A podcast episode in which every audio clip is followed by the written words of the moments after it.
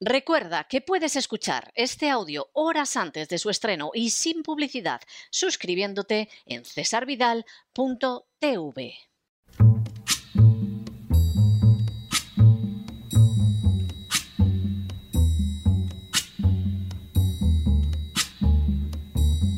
La voz con César Vidal, desde el exilio. When the night has come and the land is dark and the moon is the only light we'll see. No, I won't be afraid. Oh, I won't be afraid just as long as you stand, stand by me. Muy buenos días, muy buenas tardes, muy buenas noches y muy bienvenidos a esta nueva singladura de la voz. Soy César Vidal, hoy es el lunes 17 de enero de 2022 y me dirijo a los hispanoparlantes de ambos hemisferios, a los situados a uno y otro lado del Atlántico y como siempre lo hago desde el exilio. Corría el año 29 después de Cristo cuando un rabino judío enseñaba a sus discípulos más cercanos y les dijo: Bein davar mejusé, asher lo yigale, bein neelam asher lo yibadea. Lahem kol asher dibarten, bajo shek baor yishamea, betajer lejasten bajadarin, karo yikare al hagagot. Lo que podría traducirse como no existe nada encubierto que no acabe siendo revelado y no hay nada oculto que no se acabe sabiendo. Por tanto, todo lo que se diga en medio de las tinieblas se acabará escuchando a la luz y todo lo que se haya susurrado al oído en el interior de una habitación acabará siendo proclamado desde los tejados. Ciertamente, las palabras del rabino contenían una advertencia digna de ser tomada en cuenta. Sí, los seres humanos creen que pueden mantener en secreto los planes más tenebrosos, las acciones más corruptas y los proyectos más criminales. Sin embargo, se trata de un intento vano. Más tarde o más temprano, las mentiras más horribles, las conspiraciones más pavorosas y los delitos más sobrecogedores dejan de quedar agazapados en las tinieblas profundas de un despacho, de una habitación o de un laboratorio, para que todo se acabe gritando desde los lugares más diversos y salga a la luz exponiendo lo profundo de la maldad humana. Por cierto, el rabino en cuestión se llamaba Jesús de Nazaret. En las últimas horas hemos tenido nuevas noticias sobre cuándo, cómo y por qué se creó el coronavirus.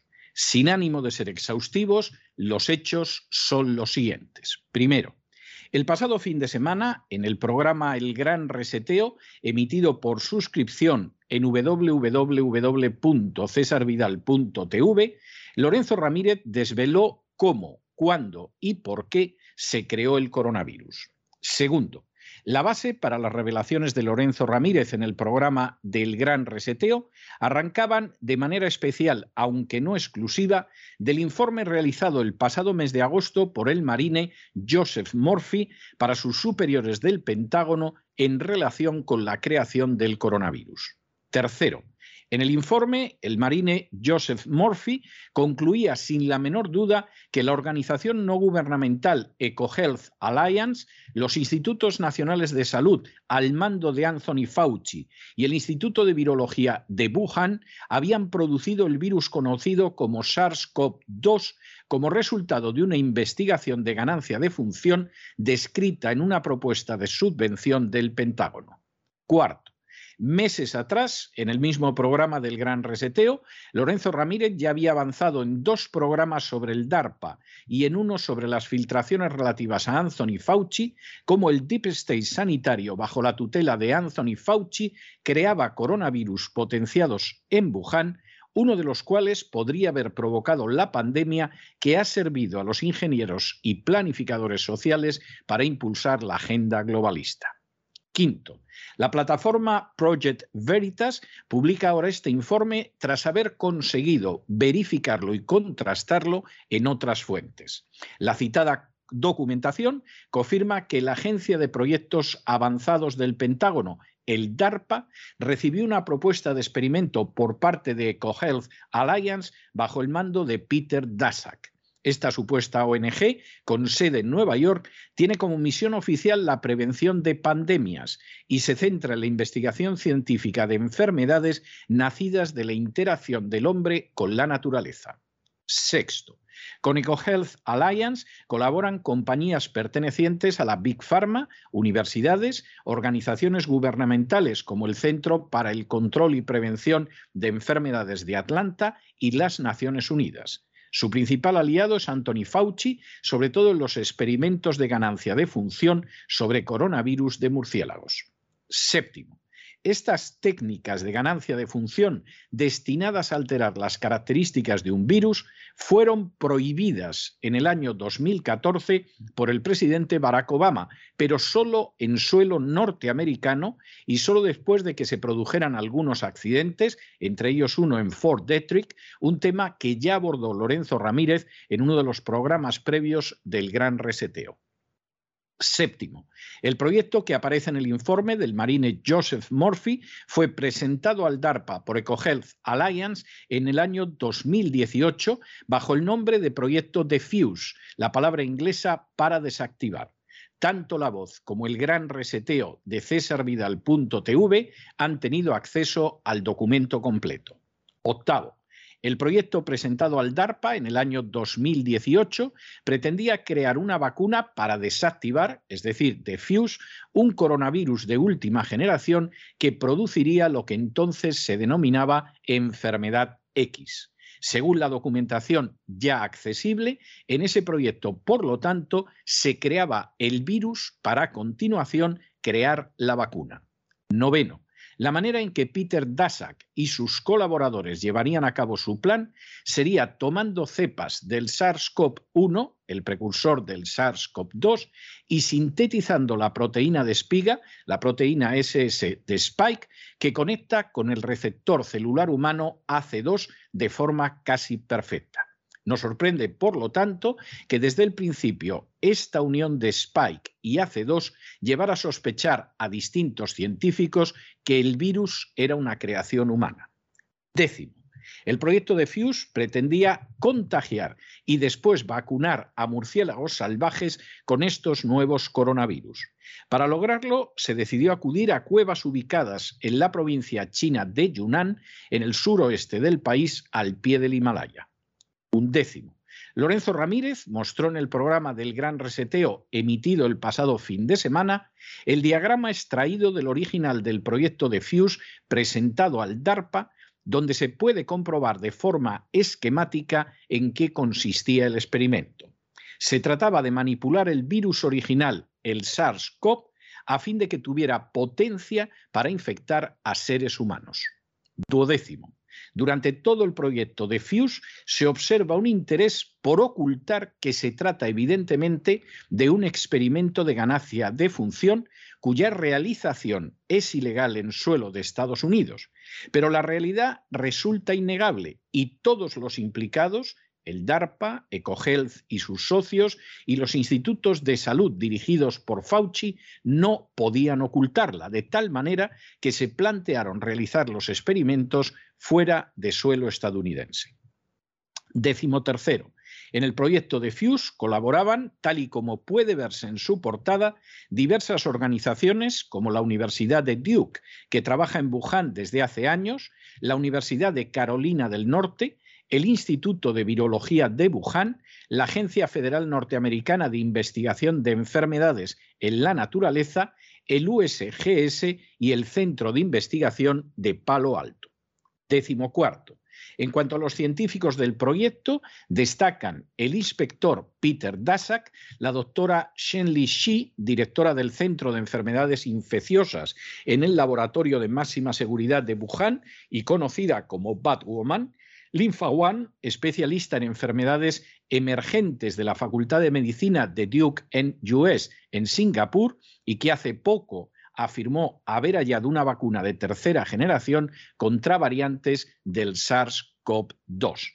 Decimoquinto, de especial importancia, es Ralph Baric, el hombre que más sabe de coronavirus en el mundo, el enlace de Anthony Fauci, con, con quien ha realizado numerosos trabajos y ha diseñado una técnica de genética inversa para coronavirus que permite dar vida a virus reales a partir de su código genético, según aparece publicado en la web oficial del Instituto Tecnológico de Massachusetts o MIT. Décimo sexto.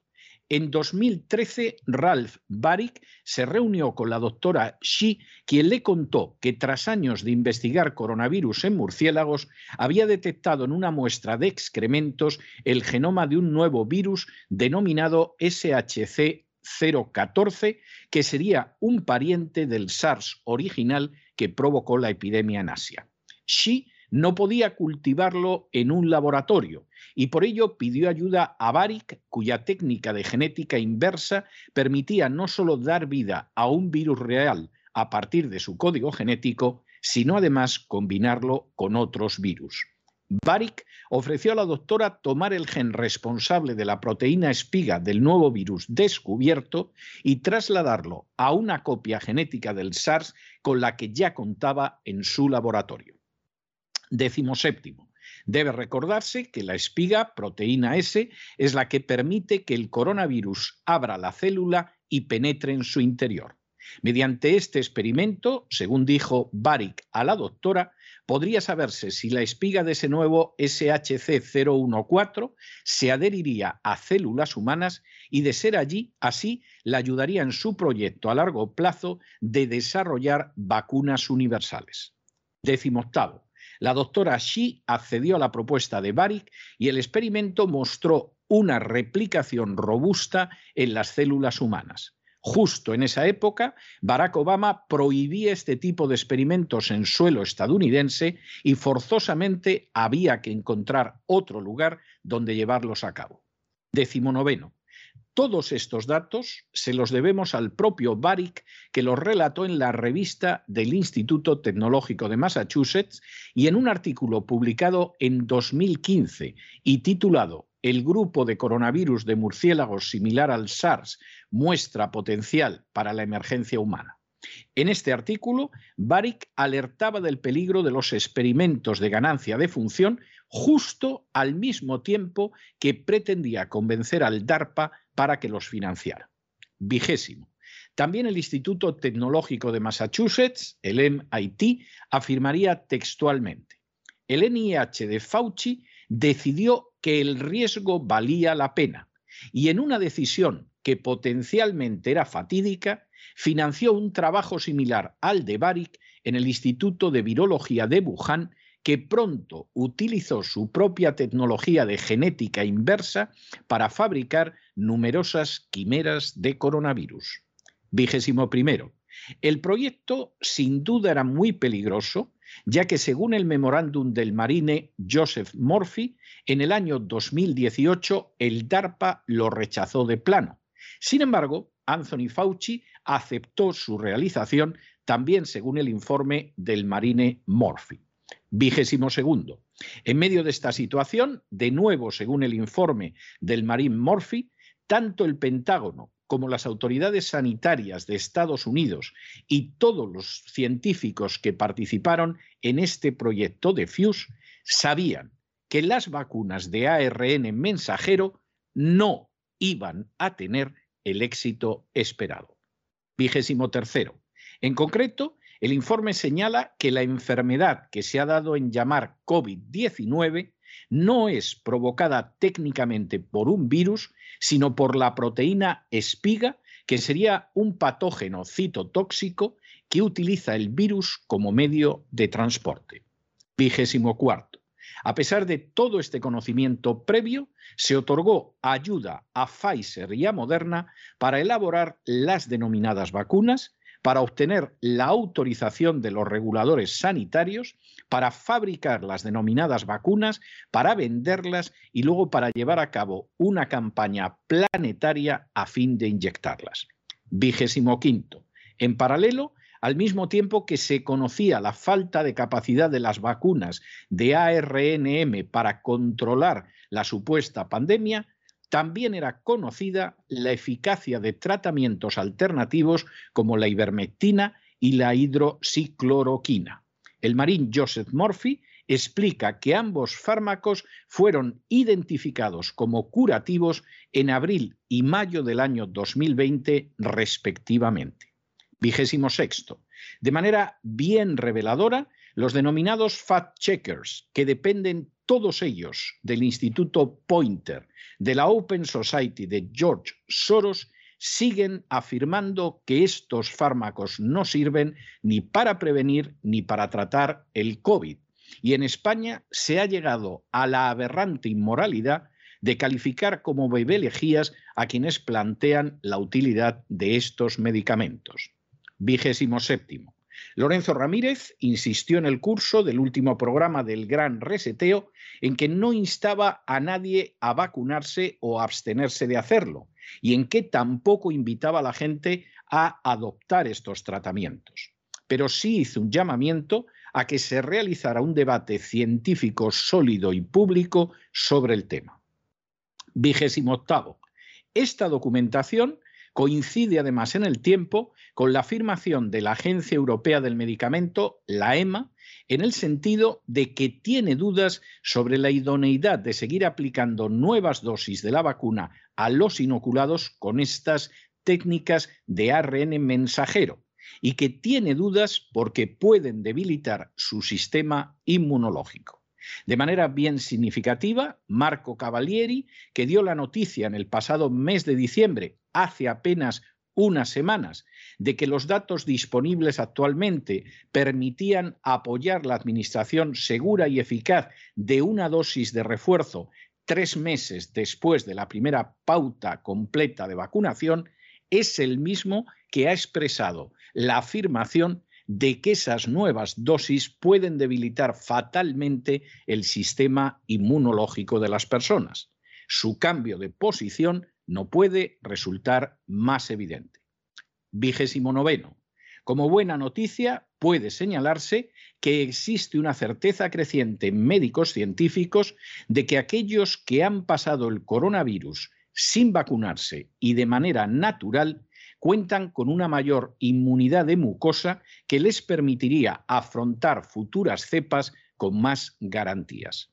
Y trigésimo, previsiblemente saldrán al mercado en breve antivirales que harán que la mayoría de la gente pase la enfermedad como una gripe o un catarro más y que pueda evitar la denominada vacuna con todos sus efectos negativos. La realidad de la crisis del coronavirus va emergiendo poco a poco y a pesar de las furcias mediáticas y de los políticos corruptos, está desgarrando el relato oficial para emerger de manera total. El informe del Marine Murphy, destinado precisamente al DARPA, saca a la luz no pocos de los extremos que sobre el coronavirus ya podemos dar por absolutamente ciertos. Primero, el coronavirus no es una enfermedad natural derivada de seres como los murciélagos o los pangolines. Por el contrario, fue creado de manera expresa en un laboratorio. Segundo, el proyecto para la creación del coronavirus se originó en Estados Unidos, pero la prohibición del presidente Obama de realizar este tipo de experimentos en suelo americano y la negativa del DARPA a asumirlo obligó a sus patrocinadores, universidades, Big Pharma e instituciones, a trasladarlo al extranjero, encontrando la ubicación ideal para los experimentos en Wuhan, China. Tercero, según confesión de la cabeza de estos experimentos, se pretendía crear una enfermedad que llevara a la fabricación de vacunas.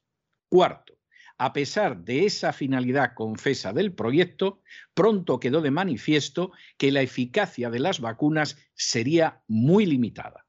Esta circunstancia conocida no impidió que universidades, instituciones oficiales y Big Pharma siguieran adelante e incluso el papel de Anthony Fauci fue probablemente decisivo en el avance final del proyecto. Y quinto, en paralelo se decidió desacreditar a aquellos remedios que podrían resultar efectivos contra el coronavirus, acción en la que tuvo un papel esencial la red de organizaciones de George Soros. Algunos, en el colmo de la ignorancia, de la estupidez o de la prostitución, llegarían a acusar de bebelejías a los defensores de estos remedios que los mismos creadores del coronavirus consideraban en informes internos más efectivos. Aún ignoramos, pero tarde o temprano se sabrá, si el coronavirus se escapó accidentalmente de un laboratorio o, por el contrario, fue puesto en circulación por sus creadores. Pero en cualquier caso, sin duda, los que llevaron a cabo estos planes supieron desde el principio que estaban iniciando un negocio que produciría beneficios de decenas de miles de millones de dólares. Sin duda, los que llevaron a cabo estos planes contaban con que la alianza entre la Big Pharma, las universidades, las instituciones y los medios implicaría una suma colosal de poder. Y sin duda, los que llevaron a cabo estos planes pensaron que nunca saldrían a la luz de tal manera que se les exigiera responsabilidad alguna. Sin embargo, al actuar así, pasaron por alto el principio enseñado por Jesús hace casi dos mil años, aquel que afirma que aunque lo más tenebroso se pronuncie solo en susurros en las habitaciones más oscuras, tarde o temprano acabará saliendo a la luz y será gritado desde los tejados. Así ha sucedido con el informe del marín Joseph Murphy y con otra documentación expuesta sólida y magistralmente por Lorenzo Ramírez en el último programa del Gran Reseteo. A la mentira cada vez le queda menos tiempo. Y ustedes no se dejen llevar por el desánimo o la frustración. Y es que a pesar de que los poderosos muchas veces parecen gigantes, es solo porque se les contempla de rodillas y ya va siendo hora de ponerse en pie. Mientras tanto, en el tiempo que han necesitado ustedes para escuchar este editorial, la deuda pública española ha aumentado en cerca de 7 millones de euros y una parte ha ido a esas prostitutas mediáticas que se han dedicado a insultar, sin saber lo que decían, a aquellos que se negaban a ponerse una vacuna que los mismos que inventaron sabían que era dudosamente eficaz. Muy buenos días, muy buenas tardes, muy buenas noches. Les ha hablado César Vidal desde el exilio. Que Dios los bendiga.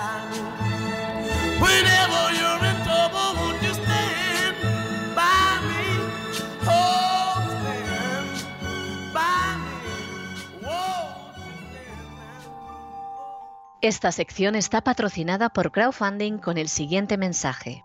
Nuestro Señor Jesucristo, el único Dios verdadero, es misericordioso y nuestro Salvador.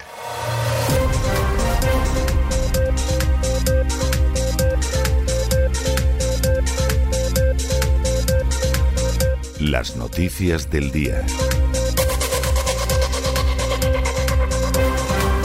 Estamos de regreso y estamos de regreso después de ese editorial donde hemos hecho una condensación imposible resumir, como ustedes se pueden imaginar, en 15 minutos la magnífica hora del gran reseteo de la semana pasada, que como siempre pilotó con su proverbial acierto Lorenzo Ramírez y donde sacó a la luz, proyectó, se pudo ver esos informes que ya han aparecido que nos dicen quién creó el coronavirus, porque esto no ha venido de los murciélagos, ni del mercado de Wuhan, ni nada, no, ha sido una creación humana y lo sabemos, cuándo lo creó, cómo lo creó y qué pretendía. Pretendía, entre otras cosas, crear una enfermedad que obligara a crear una vacuna. Y por supuesto, ahí estaba Anthony Fauci, ahí estaba la Big Pharma. Esto hubiera podido crearse, ese era el plan inicial en Estados Unidos. Pero es que es un tipo de experimento que colocó fuera, no de la ley, sino del territorio americano, el presidente Obama. Y cuando esto se estaba llevando a cabo, pues resulta que no, que en territorio americano no se podía hacer y había que buscar dónde y dijeron, hombre, pues nos vamos a Wuhan. ¿Y qué sabemos ahora? Sabemos quién creó el coronavirus. Sabemos que el coronavirus es una creación de laboratorio. Sabemos que desde el principio el papel de Fauci para ir adelante con esto fue tremendo. Sabemos cómo estuvieron involucradas desde el principio prestigiosísimas universidades y, por supuesto, la Big Pharma, en concreto Pfizer a la cabeza, como siempre. Sabemos que además, en un momento determinado, en este avance, saben a la perfección que las vacunas van a funcionar más bien poquito. Y sabemos que además saben que se da la circunstancia de que determinados remedios pueden funcionar mejor que las vacunas, pero deciden ir a por ellos. Y para ello eh, recurren algunas de las organizaciones de George Soros, mira qué casualidad, y luego esas conclusiones que son falsas y que ellos saben que son falsas, pues luego ¿quién te las repite? El boca chancla, el asno, la furcia mediática, que incluso acusa de bebelejías en contra de lo que aparece en los propios informes de esta gente que desde un principio sabían que no eran bebelejías, sino que eso funcionaba mejor que la vacuna. Todo esto lo sabemos ahora. Y toda esa documentación ha salido a la luz. Y si quieren incluso ustedes ver las fotografías de esta gente, la información ampliada, si quieren ustedes ver hasta los informes, porque ya han aparecido esos informes y han salido a la luz y están contrastados, pues yo les invito a que vean el gran reseteo del fin de semana pasado en cesarvidal.tv, porque durante una hora, quizá algo más de una hora, Lorenzo Ramírez desarrolló esta información y esta tarea de investigación de manera impoluta. Como ni la voz, ni el gran reseteo, ni cesarvidal.tv depende de la publicidad institucional, como no depende de prostituirse bochornosamente con lo que son los poderes fácticos, que lo mismo es la Big Pharma, que puede ser un determinado gobierno autónomo, etcétera, etcétera, etcétera, pues evidentemente esto lo hemos podido contar. Los que por el contrario están locos porque les coloque publicidad la Big Pharma, o ya se la ha colocado. Aquellos que dependen de la publicidad institucional, pero vamos, como depende un enfermo de un gotero, bueno, pues esos han mentido. En muchos casos, a lo mejor, eh, no ha sido a sabiendas. En otros han decidido cerrar los ojos porque no estaban dispuestos a que su presupuesto de radio, de televisión o de periódico se lo estropeara la realidad. Y entonces se han dedicado a propalar, difundir las mentiras, a veces incluso a incurrir en posibles delitos de odio, cargando y pidiendo el exterminio de aquellos que no se dejaban engañar como buena parte de la población. Y claro, aquí vivimos en ese gran juego de espejos, en ese gran juego de mentiras, en ese gran juego de engaños y además ese gran juego de engañadores en el que al final pues las cosas en muchas ocasiones acaban saliendo. Ya sabemos quién creó el coronavirus. No, no eran los chinos que comen cosas raras y entonces se produjo en Wuhan y se lo trajeron a todo el mundo. Aunque es posible que Fauci, personaje con enorme responsabilidad en esta historia, que ya ha quedado expuesto como un embustero en el Senado de los Estados Unidos, pues sabía la verdad desde el principio y es muy posible que engañara a Trump, eso sí, como si fuera un chino. Y el presidente Trump empezó a contar lo del virus chino, el virus chino que es americano y empezó a contar lo del virus chino y China va a pagar. Claro, en un momento determinado alguien debió decir, no, no digáis esto de que China va a pagar, no sea que se descubra la historia, se vea a los que estamos involucrados, se vea a gente maravillosa como Fauci entre los responsables y como aquí empiecen a producirse muertes y cosas de ese tipo y de pronto se pidan responsabilidades, esto puede acabar, pero muy mal, muy mal, muy mal, muy mal. Pero ya sabemos quién, cómo y cuándo creó el coronavirus. O sea, esto no fue un chino comiéndose un murciélago. Esto no fue una china devorando un pangolín. Esto se creó en un laboratorio y por la misma forma del coronavirus, desde el principio, hubo médicos, aunque generalmente te lo susurraban, que te decían esto es un producto de laboratorio. Esto no es natural, esto no es una mutación, ah, esto lo han creado en laboratorio. Ahora vamos a ver quién. Bueno, pues ya sabemos quién. Y no se creó en territorio americano, y a saber si hubiera salido aquí en territorio americano, por la sencilla razón de que había una ley de Obama que prohíbe este tipo de experimentos en territorio americano y decidieron irse a China a llevar a cabo los experimentos. Pero la misma gente. Había algún chino por ahí, pero vamos, los padres de la historia, todos muy americanos y muy identificables. La gran pregunta que existe en este momento es si no fueron cuidadosos y el virus un día se les escapó, igual que se te escapa un niño pequeño si dejas la puerta abierta, o por el contrario, puesto que la finalidad era crear un virus que obligara a crear una vacuna.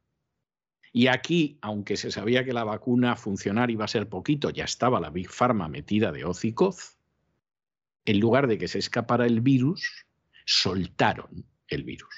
Y ya vino el negocio de decenas de miles de millones de dólares. Eso no lo sabemos, no lo sabemos de momento. Es muy posible que en cualquier momento, pues de pronto aparezca más documentación como la del Marine Morphy, y a lo mejor nos enteramos de que fue un error. Eran poco, en fin, no, encerraban bien al bicho bajo llave por las noches y un día se les escapó. Puede ser. O puede ser que en un momento determinado dijeron, ya, ya podemos salir adelante con el negocio de las vacunas, soltar al bicho. Y lo vamos a soltar además en China. ¿Qué es lo que los chinos dijeron desde el primer momento? Los americanos nos han soltado el virus aquí. Claro, eso por supuesto los medios de comunicación occidentales era impensable que saliera. No lo sabemos. Es decir, quien ahora se dirige a ustedes ignora si efectivamente el virus se les escapó provocando todo este fenómeno, que desde luego le ha venido de maravilla a muchísima gente, o si por el contrario en un momento determinado dijeron, ya tenemos el bicho dispuesto, pues ahora soltadlo. Eso no lo sabemos. Pero hay bastantes posibilidades de que en algún momento lo sepamos. Y verdaderamente, si aquello que se susurró en la oscuridad de las habitaciones, que decía Jesús, al final se va a gritar desde las azoteas, bueno, pues aquí pueden salir muchas cosas. Por si acaso, como da la sensación de que el traje de la mentira se va desgarrando y cada vez se le ven más las vergüenzas a la mentira, pues claro, hay gente que recula prudentemente.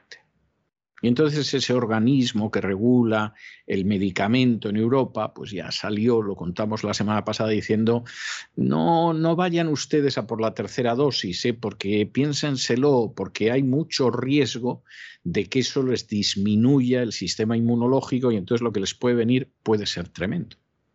El SIDA, a fin de cuentas, no es nada más que la disminución total del sistema inmunológico.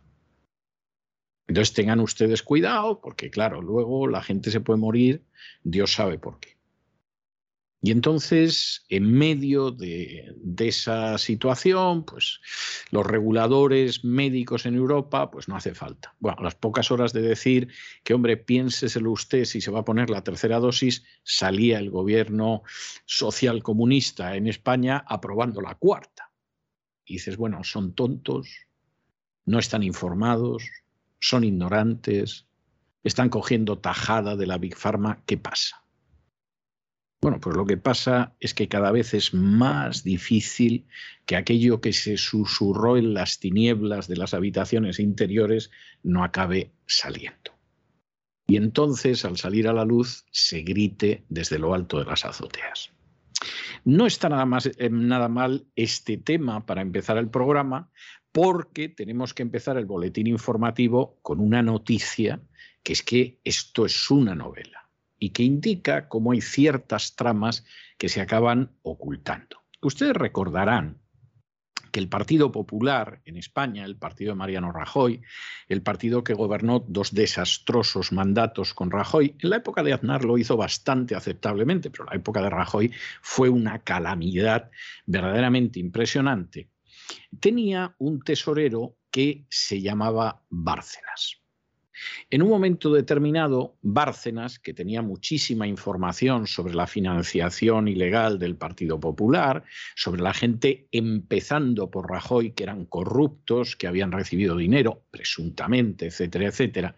Bueno, pues Bárcenas, que tenía mucha de esta información y que, claro, la idea de ser él el único que fuera a la cárcel le sentaba como un tiro, es más, Mariano Rajoy en un primer momento lo apoyó, le envió ese WhatsApp de Luis, por Luis Bárcenas. Luis, sé fuerte. Bueno, pues en un momento determinado tenía mucha información y alguien decidió, alguien, que había que quitarle esa información que supuestamente tenía en pendrive. Y entonces alguien manda a un personaje que se llama Enrique Olivares en el año 2013, parece que fue ayer, yo llevaba poquitos meses de exilio en los Estados Unidos, manda a un personaje que se presenta como un cura y además un cura enviado por el obispado, el arzobispado de Madrid.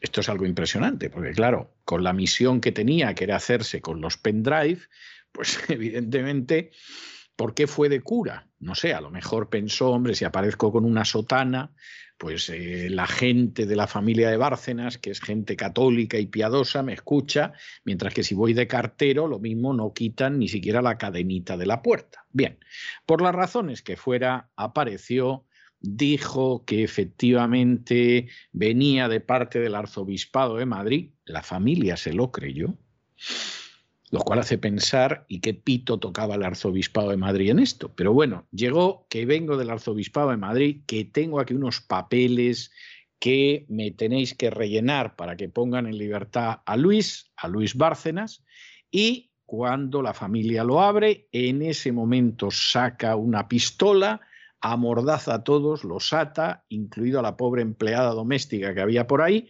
intenta ver si le saca los pendrive de Bárcenas que no se los saca. Bueno, este hombre en un momento determinado eh, lo encuentran, lo detienen, los jueces consideran que ha perpetrado un delito de allanamiento de morada, tres delitos de secuestro, tres delitos de amenaza, uno de tenencia ilícita de armas, tres faltas de lesiones, vamos, que se infló a delinquir en el rato que estaba ahí.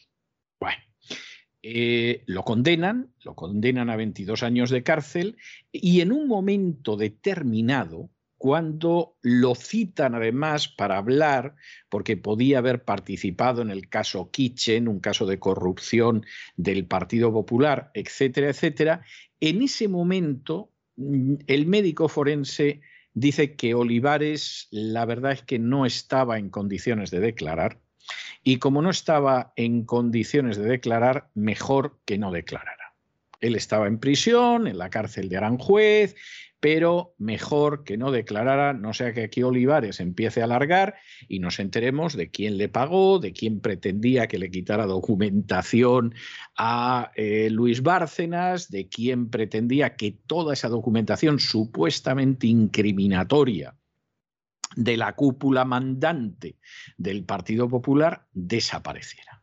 Ahí Olivares está muy malito, no puede hablar, en fin, todo el mundo acepta que no puede hablar, etcétera, etcétera, etcétera. Total, que al final Olivares pues se da la circunstancia de que no ha quedado claro lo que sucedió.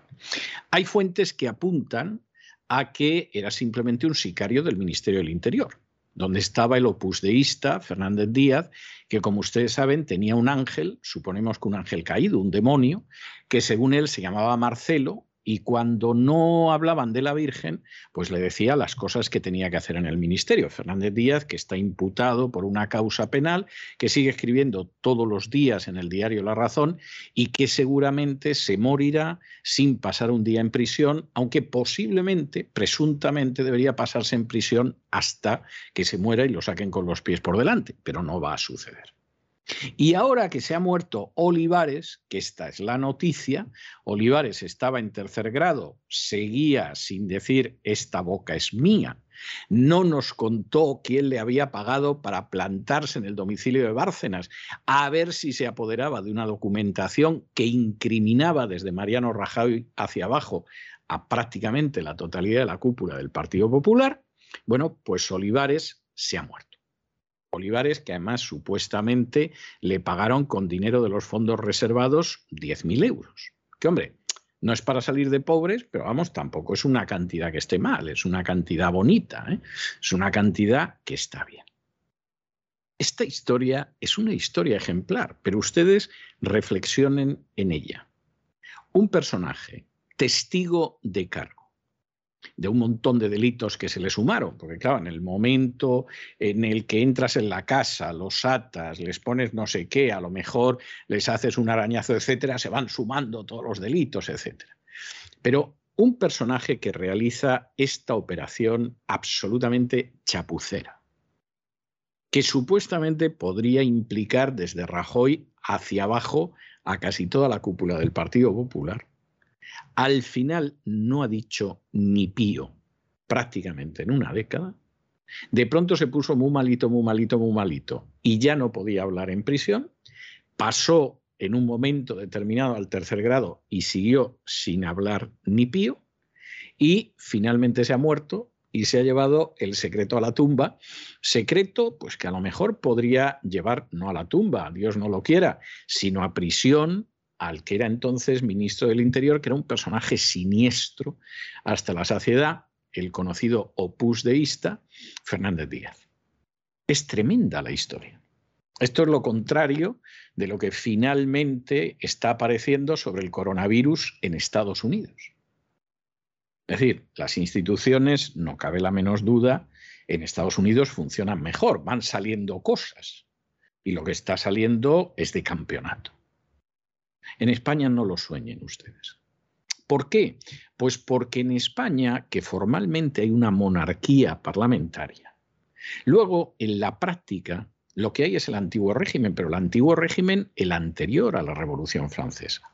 La libertad se da o se quita según le apetece al déspota. La gente no es dueña de su dinero. Llegan los buscabonus de la agencia tributaria y se llevan todo lo que se quieran llevar. Y en el caso de aquellos que han perpetrado crímenes de Estado, y lo del pobre Olivares, que en paz descanse, suena a crimen de Estado, apesta a crimen de Estado, bueno, pues eso se llevan el secreto a la tumba. Pues, no pretenderán ustedes que Rajoy o Fernández Díaz o alguno de estos acabe en la cárcel. ¿Dónde se ha visto eso? Todo lo contrario saca un libro Rajoy con más cinismo que un plato de lentejas y encima te lo pasean por las televisiones para que se ponga gracioso y, te muestre que tiene de demócrata pues lo que tengo yo de archipámpano de las Indias. Y que te diga que bueno, que las discusiones políticas entre dos y mejor que solo sean entre dos las arreglamos antes. Y encima la gente lo aplaude. Bueno, pues esto es la realidad y es para pensarlo. Lo de Olivares no crean ustedes que es una anécdota es una muestra bastante clara de cómo se puede perpetrar un crimen de Estado, por lo menos un delito de Estado, y al final nadie se entera. Y Olivares se murió y tal día hizo un año. En fin, examinamos estas y otras noticias que son verdaderamente de relevancia y que les afectan con la ayuda inestimable de María Jesús Alfaya. María Jesús, muy buenas noches. Muy buenas noches, César. Muy buenas noches a los oyentes de La Voz. Ha muerto Enrique Olivares, el falso cura, condenado por asaltar la vivienda del excesorero del Partido Popular, Luis Bárcenas. Lo hacía para robar documentos que comprometían al Partido Popular.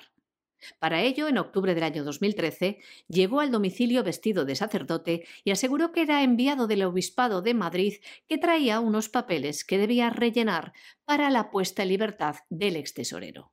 Amordazó a la mujer y al hijo de Bárcenas, les ató con bridas y con un revólver encañonó a la mujer, al hijo y también a la empleada doméstica, para exigir que les dieran ese pendrive. Fue condenado en el año 2014 a 22 años de cárcel. Los jueces le consideraron autor de un delito de allanamiento de morada, tres delitos de secuestro, tres delitos de amenazas y otro de tenencia ilícita de armas y de tres faltas también le acusaron de lesiones durante el asalto a la vivienda. Olivares, de 72 años, actualmente se encontraba en régimen de tercer grado penitenciario, mediante el cual podía pernoctar en su domicilio, pero controlado por dispositivos telemáticos. en octubre del año 2020 había sido citado a declarar como posible cómplice de delitos de cohecho y malversación en el caso Kitchen.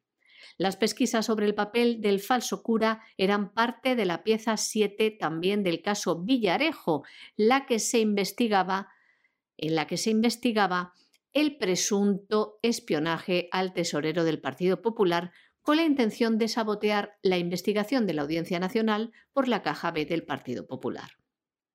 Sin embargo, esa declaración solicitada por el juez, pues en un análisis que le hizo el médico forense, determinó que no estaba en condiciones de declarar y el interrogatorio se suspendió. Y es que Olivares había sufrido un ictus en el año 2018 y sus capacidades físicas y psíquicas estaban mermadas. Desde ese momento se encontraba en la enfermería de la cárcel de Aranjuez. De manera imprevista y con el paso de los meses, Olivares mejoró. De haber perdido por completo la capacidad para expresarse, pasó a hacerlo con limitaciones y en ocasiones con la ayuda de otro interno.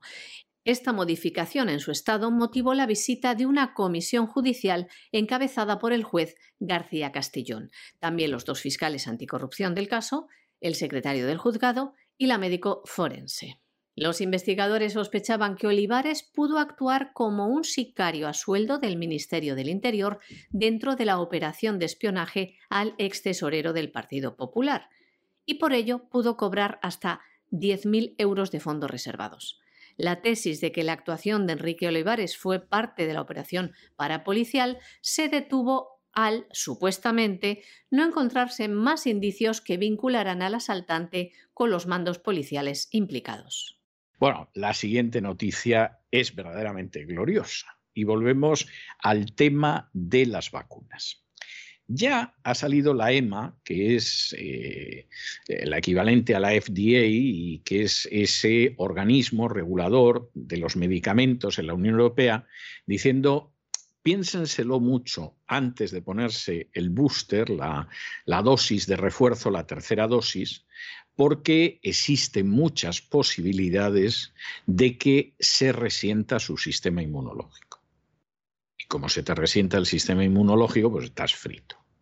Y un personaje, como hemos contado en el editorial, que hace apenas unas semanas hizo el canto a la tercera dosis, la semana pasada apareció diciendo, piénsenselo, no se la pongan, puede tener efectos negativos sobre el sistema inmunológico, etcétera, etcétera. A las pocas horas, el gobierno socialcomunista español aprobaba la cuarta dosis.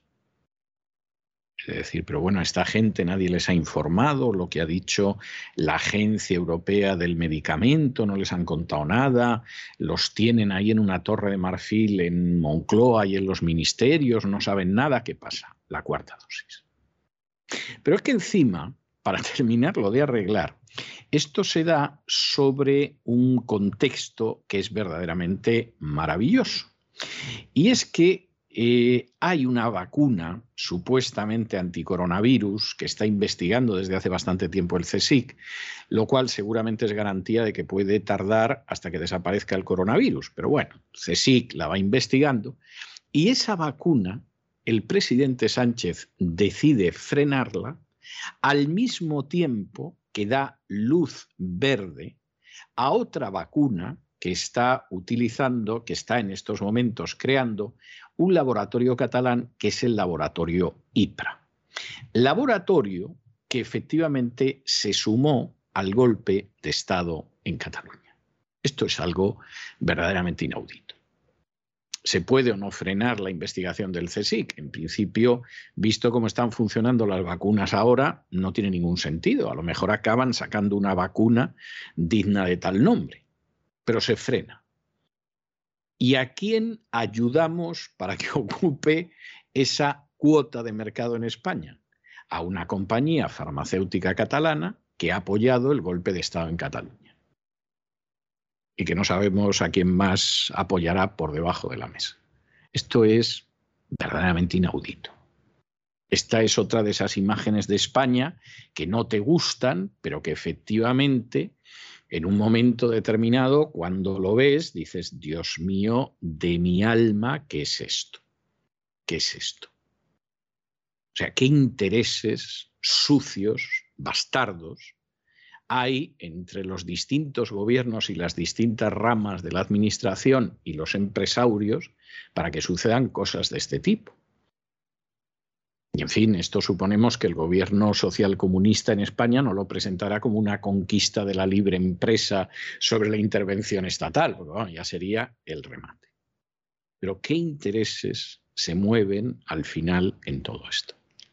Pues saquen ustedes sus conclusiones, porque en última instancia, si se vacunan, pues, pues esto es lo que acontece.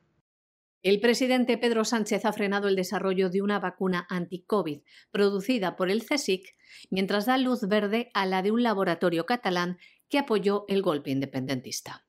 La vacuna en la que trabaja el CSIC aún se encuentra en fase de desarrollo. La que se encontraba en fase más avanzada lleva más de seis meses esperando luz verde al permiso para realizar ensayos en humanos la Agencia Española del Medicamento no explica al equipo de investigadores los motivos de esa paralización. Sin embargo, el Gobierno y la Agencia Española del Medicamento ha autorizado al laboratorio catalán IPRA la fase de ensayos en humanos de otra vacuna que está desarrollando contra el COVID-19. El presidente de este laboratorio, David Nogareda, firmó hasta en dos ocasiones un manifiesto en favor de la independencia de Cataluña a través de la patronal separatista FEMCAT. Esta vacuna, de este modo, seguramente será la primera de fabricación española en llegar al mercado, provocando un enorme malestar, evidentemente, entre los investigadores del CSIC. Nos vamos a Hispanoamérica, como hacemos todos los días, y nos vamos a Hispanoamérica para detenernos en las cifras que la Organización Internacional del Trabajo señala hacia el desempleo que existe en Hispanoamérica. Hispanoamérica, a pesar de que es una parte de la población mundial no muy grande, es importante, es un subcontinente en crecimiento demográfico, etcétera, etcétera, pero claro, comparado con otras zonas del mundo, evidentemente está mucho menos poblado, representa prácticamente el 14% del desempleo mundial. Esto es mucho. Lo peor no solo es eso, lo peor es que además se da la circunstancia de que a lo largo del año 21 se recuperó algo las cifras de desempleo que eran enormes. Pero lo cierto es que ni mucho menos consiguieron llegar al nivel del año 19. Esa es la realidad. De hecho, eh, si Dios no lo remedia y no da la sensación de que esté en ello, pues prácticamente vamos a acabar el año 22 con un número de 30 millones de desempleados en Hispanoamérica, lo cual es una cifra tremenda. Pero esta cifra tremenda tienen ustedes que sumarle todo el empleo informal que se da en Hispanoamérica, porque entonces la cifra sí que se nos dispara. Claro, si estamos hablando, bueno, trabajaba en una mina, trabajaba en unos almacenes, trabajaba en un supermercado, etcétera, y efectivamente ese empleo se destruye, eso lo podemos seguir. El problema es la inmensa cantidad de gente, millones de personas, que viven en Hispanoamérica en una situación de economía informal o, como dicen en España, de economía sumergida. Y aquí la recuperación no parece que vaya a ser tampoco buena. Es más, con todas las disposiciones en favor de los confinamientos, que por cierto no están funcionando en absoluto, y con todas las disposiciones que se están haciendo en otros sentidos, la verdad es que con lo que nos encontramos es con una situación tremenda en relación con el desempleo. Hispanoamérica tiene varios desafíos ahora muy grandes. El mayor desafío es que sus naciones no se conviertan en protectorados de la agenda globalista, pero junto con eso tiene desafíos en algunos países de carácter institucional y tiene unos desafíos económicos y sociales en estos momentos verdaderamente pavorosos, pavorosos y determinadas políticas que siguen continuando de tipo confinamiento, etcétera, etcétera, no solo no están funcionando en relación con el coronavirus, como sabe cualquiera que se moleste en ver las cifras en todo el planeta, sino que van a alargar toda esta agonía de carácter económico, social y laboral.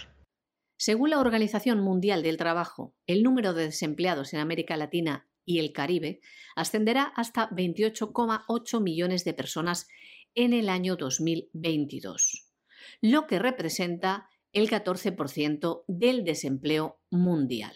Este dato representa un descenso de 1,3 millones de desempleados en el año 2021, pero supone 4,5 millones más que en el año 2019, antes de esta pandemia.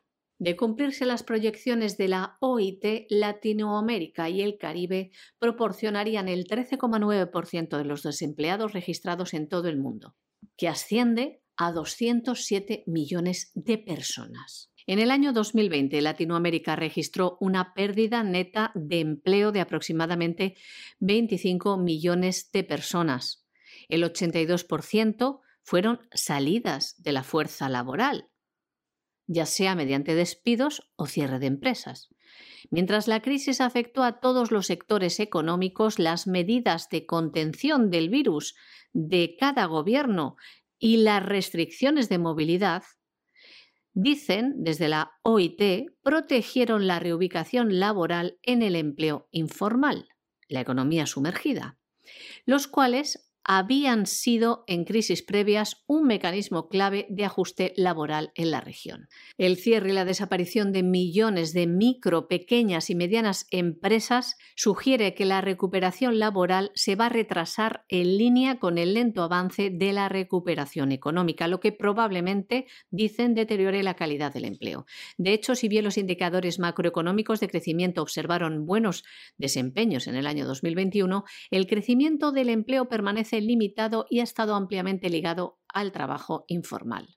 La Organización Internacional del Trabajo estima que el número total de empleados en el año 2022 rondará los 460 millones de personas, 12 millones más que en el año 2021 y 3 millones menos que en el año 2019, el año previo al estallido de la pandemia. Y estábamos hablando del enorme error de ir hacia estas situaciones. El caso de Ecuador es un caso muy claro. Ecuador ha decidido ir hacia la alerta roja en casi todo su territorio nacional. Ecuador está siguiendo la política de confinamiento y vacunación masiva. De hecho, hay más de un 80% de la población que está vacunada, eso en cuanto a, lo que es el esquema completo, porque luego hay prácticamente otros dos millones que por lo menos se pusieron la primera dosis. ¿Y qué está sucediendo con esto? ¿Disminuye el número de contagiados? No, ha aumentado salvajemente. ¿Esto está ayudando a que el Ecuador salga de la situación? No, todo lo contrario. Es que no hay nada más que ver la manera en que aumenta la vacunación para darse cuenta de que, como ha pasado en otros países, aumentan los contagios. Y, por supuesto, aumentan los enfermos y los efectos secundarios y las muertes. Y si además, que esto es algo verdaderamente tremendo, tengan ustedes en cuenta que en diciembre el Ecuador hasta decidió la vacuna obligatoria a partir de cinco años en adelante. Es decir, incluyó a los niños, que no hacía ninguna falta.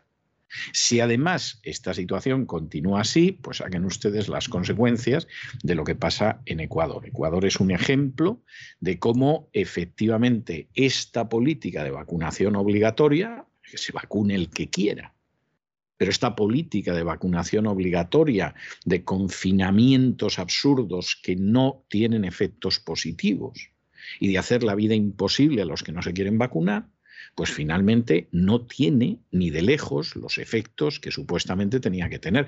A nadie debería sorprenderle, ¿no? Repasen ustedes el editorial de hoy, repasen ustedes el gran reseteo de este fin de semana y verán cómo incluso las empresas de la Big Pharma desde el principio sabían que el efecto de las vacunas no iba a ser el efecto que se supone en las vacunas. De modo que el que tenga oídos para oír, que oiga. Ecuador ha declarado este pasado domingo en alerta roja a 193 de sus 221 cantones, incluidos los que están en las ciudades más pobladas como Quito y el puerto de Guayaquil, y ha suspendido también el gobierno de Ecuador las clases ante un acelerado incremento de casos de COVID-19. La medida, dicen, se debe a que los contagios incrementaron de 4.000 en la semana de Navidad a más de 42.000 en la segunda semana de enero. Según explicaba el viceministro de Salud, se trata del número de contagios más alto que ha visto el país desde el inicio de la pandemia. Además, se han suspendido también las actividades en las guarderías, en virtud, dicen, de que este grupo de edad aún no está vacunado. Ecuador impuso en diciembre la obligatoriedad de la vacuna anti-COVID y está inmunizando a niños de 5 años, personas en adelante, que suman ya 16,1 millones de los 17,7 millones de habitantes. También hay que decir que es curioso que se dispare los contagios de este modo cuando en Ecuador el 81% de la población ha completado el esquema de vacunación, es decir, 13,1 millones de personas de la población vacunable. Y también ha colocado Ecuador la primera dosis a 1,9 millones de ecuatorianos. Bueno, y ya la noticia que viene a, continuación es de esas de internacional que son de traca, pero a nadie debería extrañarle. El Vaticano en estos momentos es el Estado a la cabeza en cuanto a la histeria de vacunación. No solo es que el Papa ha salido diciendo que ponerse la vacuna es un acto de amor y todo este tipo de pavadas, el Vaticano exige a sus empleados máscaras FFP2, les exige un certificado de tres vacunas y dosis de refuerzo. Si no se vacunan, los despide sin empleo y sueldo. Es algo verdaderamente tremendo. Vamos, los austríacos son el colmo de la libertad o los australianos comparado con lo que es el Vaticano. Pero mira tú por dónde, al final, porque claro, lo que se hace en las habitaciones tenebrosas acaba saliendo a la luz, se ha sabido que el año pasado el Papa Francisco, de manera secreta, se reunió por lo menos dos veces con el CEO de Pfizer, con Albert Burla, que desde luego el apellido se las trae, y además en noviembre del 19 se reunió, también en secreto, pero todo acaba sabiéndose, con Melinda Gates. Vamos a ver, ¿qué habló el Papa con Melinda Gates? Porque si la reunión era una reunión normal, pues hombre, pues te has reunido con Melinda Gates, bueno, pues ya sabemos que es la mujer de Guillermito Puertas, no es lo más recomendable, etcétera, etcétera, pero bueno, tampoco hay para esconderlo, ¿no? Pues sí, lo escondió. ¿Y qué habló con el CEO de Pfizer, que es esa compañía que ha sabido desde el principio que las vacunas no iban a funcionar como decían que iban a funcionar? Bueno, pues, pues esta es la historia. Todo esto no solo encaja con lo de la vacuna, que es un acto de amor y hacerle la vida imposible a los empleados del Vaticano, etcétera, etcétera, sino que encaja con cosas maravillosas como esa conferencia de salud del CEO de Pfizer, que iba en la línea del Vaticano, que se llamaba Uniros, Uníos para prevenir, Uníos para curar, donde ahí estaba pues eh, el Pontificio Consejo para la Cultura, de hecho fue Stefan Bansel en ese sentido, estaba el CEO de Moderna, estaba Fauci, como no, y estaba Francis Collins, que en aquel entonces era el director de los Institutos Nacionales de Salud de los Estados Unidos. Esto es conmovedor. Al final, aquí los que se han reunido en las alcantarillas del poder más asqueroso y más sin corazón están saliendo todos. Y por supuesto aparece el Papa Francisco. Claro, cuando hace apenas unos días, y esta es una de las cosas que está saliendo, el actual candidato a la presidencia francesa, Eric Samour, que a pesar de no tener un partido detrás, tiene un apoyo popular detrás de él inmenso, se le ocurrió decir que el Papa Francisco era un enemigo de, la, de Europa, y que en ese sentido pues citó que, por ejemplo, eh, Fratelli Tutti era globalismo en vena, pero que además estaba muy inspirada por el gran imán del Cairo, Ahmad al-Taib, que es un gran amigo del Papa Francisco y que defiende, por ejemplo, las palizas a las esposas, la pena de muerte para los que abandonan el Islam, los ataques suicidas contra judíos, etcétera, etcétera. Es decir, los amigos que tiene el Papa, ojo, ¿eh? No se puede decir eso, como decía la canción, de los amigos de mis amigas son mis amigos. En este caso, los amigos del Papa más vale que no sean tus amigos. Bueno, pues cuando Samur ha dicho que el Papa apoyaba la inmigración ilegal, el globalismo y un socialismo que es nefasto, pues evidentemente no está diciendo ninguna mentira el Vaticano en estos momentos está actuando como uno de los grandes ejes de la agenda globalista y eso lo convierte en un enemigo directo del género humano. Esto es muy duro de decir, no es algo que nos agrade decir, pero es la pura verdad. Es que no hay una causa que no vaya hacia la destrucción de las libertades a la que no se haya apuntado el Vaticano. Inmigración masiva, ahí está el Vaticano defendiéndola pero de manera clarísima. Final de la soberanía de los estados, ahí está el Vaticano. Creación de entidades multinacionales que estén por encima de los estados y les quiten soberanía e independencia, ahí está el Vaticano. El Papa es hasta gay friendly, vamos, esto es hasta difícil negarlo. Y claro, por supuesto, cuando en un momento determinado hay medidas liberticidas que trituran las libertades, con la excusa de la supuesta vacuna, ahí está el Vaticano en primer lugar. Luego sabemos que además, claro, si nos reunimos con el CEO de Pfizer, pues tampoco, o con Melinda Gates en secreto, lo que pasa es que al final se sabe, pues claro, esto no le puede sorprender a nadie, pero esto crea situaciones de doble lealtad. Y claro, luego así tienes pues un candidato del Opus en, en Ecuador, que en un momento determinado pues se da la circunstancia de que va a terminar de destruir el país con las medidas que está tomando de confinamiento. Ah, pues es que no es sorprendente. Al final las dobles lealtades tienen esto, que como decía muy bien Jesús, no se puede servir a dos amos y claro, a la hora de servir a dos amos, pues acabas sirviendo a uno y no a otro y nada garantiza que sirvas al bueno. En este caso, evidentemente no, porque es el Vaticano. En fuentes vaticanas, el Papa Francisco se reunió el año pasado dos veces en privado con el CEO de Pfizer, Albert Bourla, pero no se conocen los detalles. Desde Pfizer ni confirman ni desmienten. En mayo del año pasado, este CEO de Pfizer participó en una conferencia de salud en línea del Vaticano titulada Unite to Prevent and Unite to Cure, Unir para prevenir y unir para curar, que incluyó un enfoque en los tratamientos y prevención del COVID-19, además de ser una plataforma para promover las vacunas producidas por las grandes compañías farmacéuticas. Otros participantes en la reunión coorganizada por el Pontificio Consejo para la Cultura, fueron Stefan Bansel, CEO de Moderna, ya saben, otro productor de vacunas, y el doctor Anthony Fauci, director médico del presidente Joe Biden, y también el doctor Francis Collins, entonces director de los Institutos Nacionales de Salud de los Estados Unidos. Pero este tipo de contactos del líder de la Iglesia Católica no son nuevos. En noviembre del año 2019, poco antes de que líderes mundiales reconocieran la existencia del COVID-19, el Papa Francisco recibió en privado a Melinda Gates, una visita bien conocida en el Vaticano pero que nunca ha sido reconocida oficialmente.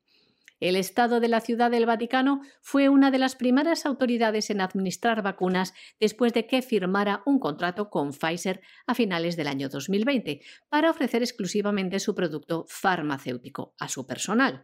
Las primeras eh, inoculaciones se implementaron a principios del año de 2021. Por todo esto, no parece difícil entender que el Vaticano haya ordenado la inyección de Pfizer para todo su personal.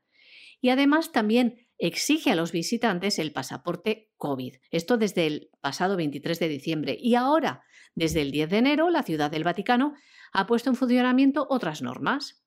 Los empleados vaticanos deberán poseer un pasaporte anti-COVID reforzado. Y también los visitantes carnet y pasaporte COVID con vacunas de refuerzo.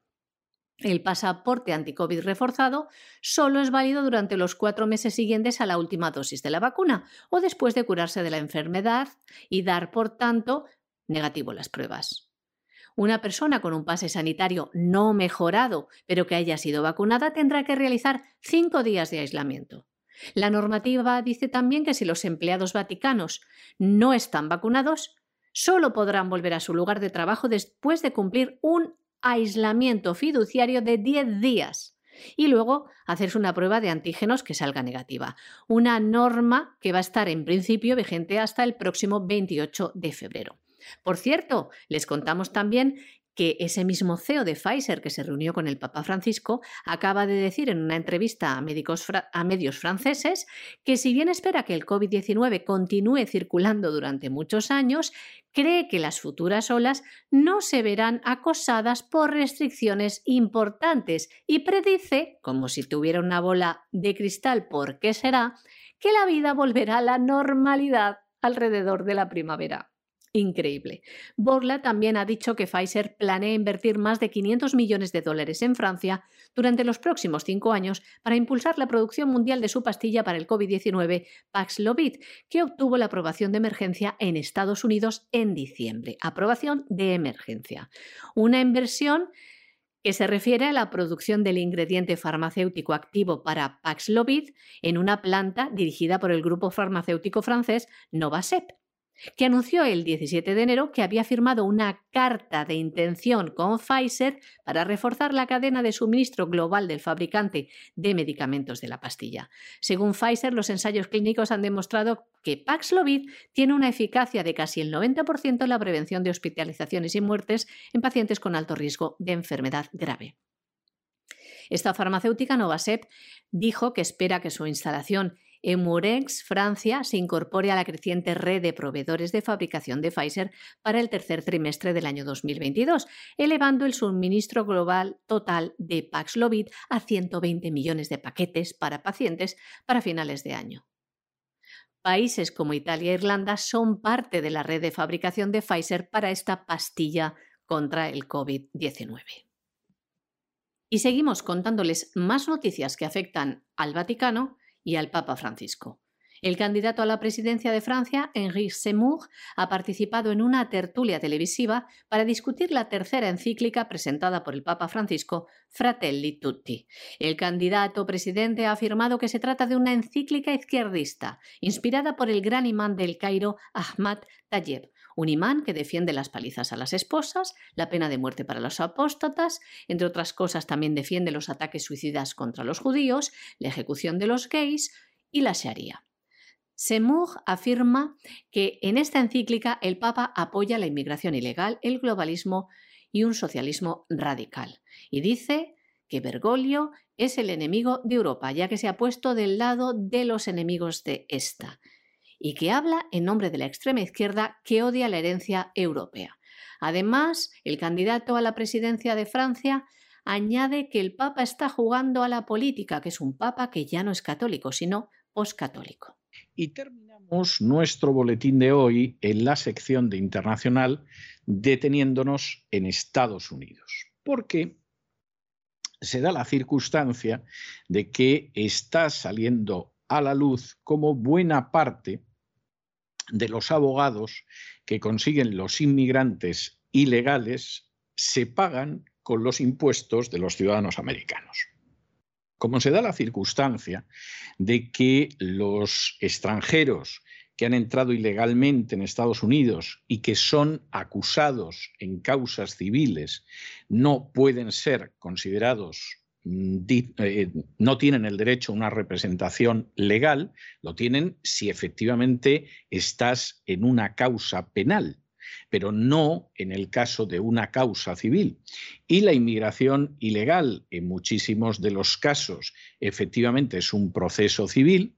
Bueno, pues como a fin de cuentas los norteamericanos se creen totalmente eso de que todo el mundo tiene derecho a un abogado, que si usted no lo tiene se lo vamos a designar de oficio, etcétera, etcétera, etcétera.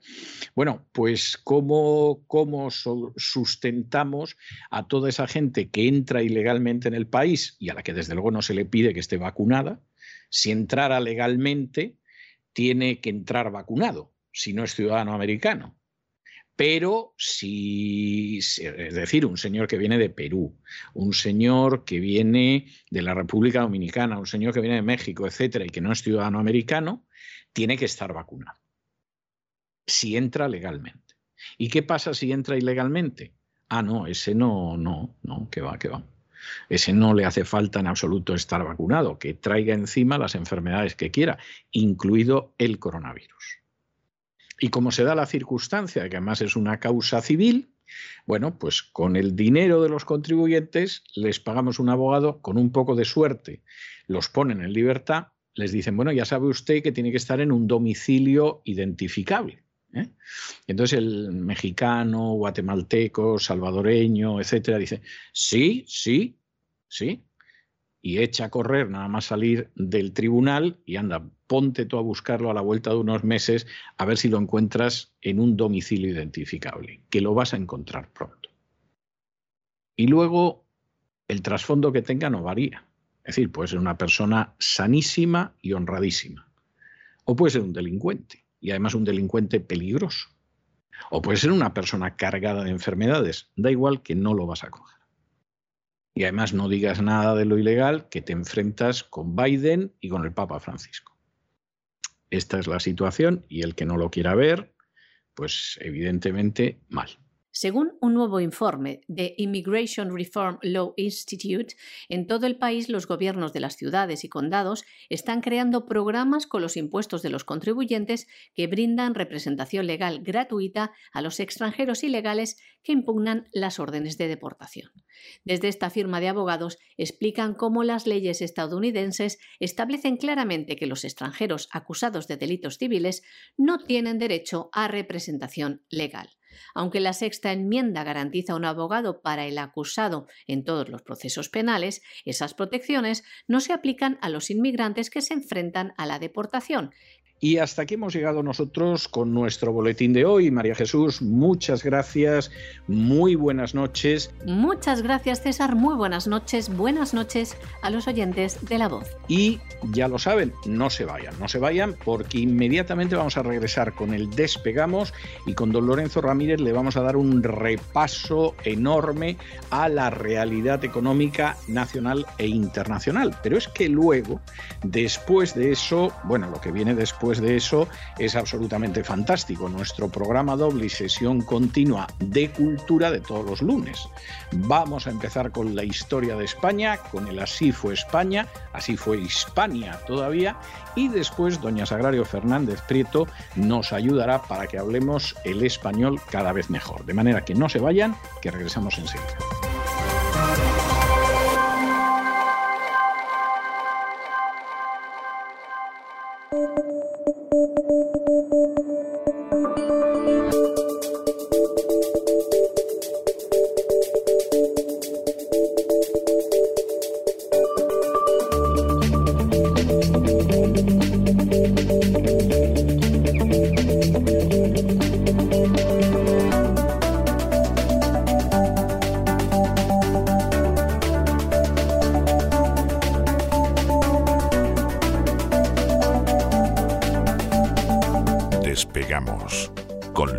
Ramírez.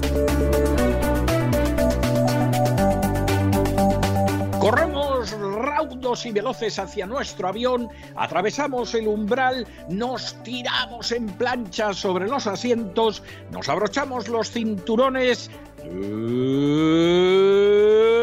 despegamos y nos vamos elevando por los aires hasta alcanzar nuestra altura y nuestra velocidad de crucero Buenas noches, don Lorenzo. ¿Qué hace usted tendiendo ese platito de estaño ahí como diciendo dame algo, payo? Ah, bueno, que usted es autónomo, ya, ya lo entiendo, ya, ya he captado el mensaje. Pues mire, el año que viene veremos. O sea, si todo sigue bien, veremos, pero este año no espero su vida porque esta temporada no espero usted su vida porque, porque es imposible. Bien que lo siento, pero bien que me solidarizo con usted porque desde luego yo creo que hay pocas cosas en las que más se puede sufrir en el mundo que siendo autónomo en España. Muy buenas noches. Muy buenas noches, don César. La verdad es que estoy aquí con un poco de complejo de personalidad al mismo tiempo, ¿no? Como el protagonista este de la película Múltiple, no sé si la ha visto, eh, una película bastante buena. ese tipo que tenía más de 20 personalidades diferentes, que, acababa, que acababa volviendo loco al psiquiatra, efectivamente, ¿no? El psiquiatra prácticamente se retira. Yo de momento tengo tres o cuatro solo. Voy a ver si por ahí, ¿no? Porque claro, los autónomos ahora ya nos tenemos que buscar la vida.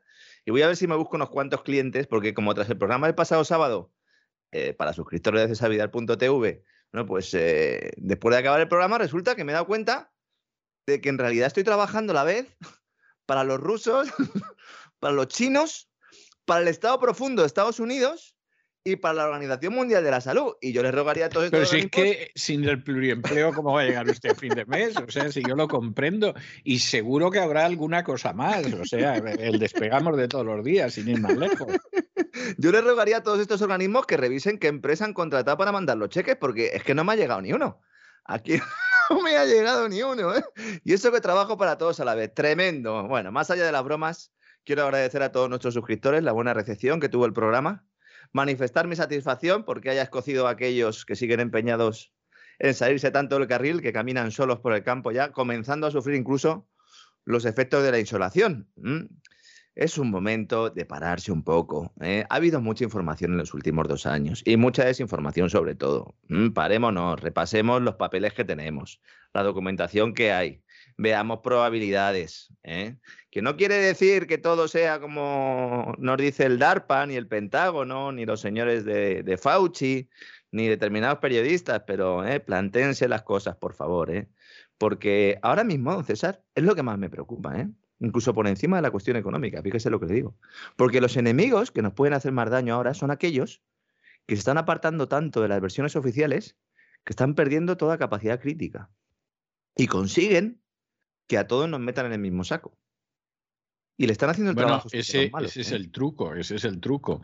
Como luego además hay gente diciendo que el gran reseteo es cosa de los buenos o que a Bill Gates lo ejecutaron hace meses y cosas por el estilo, pues en esto estamos, ¿no? Claro, claro, eh, pero no solo eso, porque eso quizás es el, es sumum ¿no? de todo lo que estamos comentando, pero evidentemente el desconocimiento de determinadas cuestiones técnicas, sanitarias, pero también pasa con la economía, ¿no? Lo que pasa es que, claro, ahora mismo lo que estamos es en un, en un periodo pandémico, ¿no? Pues hace que ese desconocimiento, pues eh, que cada uno pueda vender su elixir, ¿eh? como los que vendían elixires en el desierto, y que la mayor parte de ellos eran timadores. ¿no? Bueno, pues esa reflexión quería hacer antes de empezar y realizadas estas consideraciones comenzamos nuestro vuelo, don César.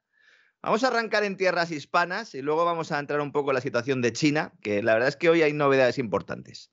Respecto a España y en relación con lo que decía usted de los autónomos, se ha cumplido lo que avanzamos aquí hace meses.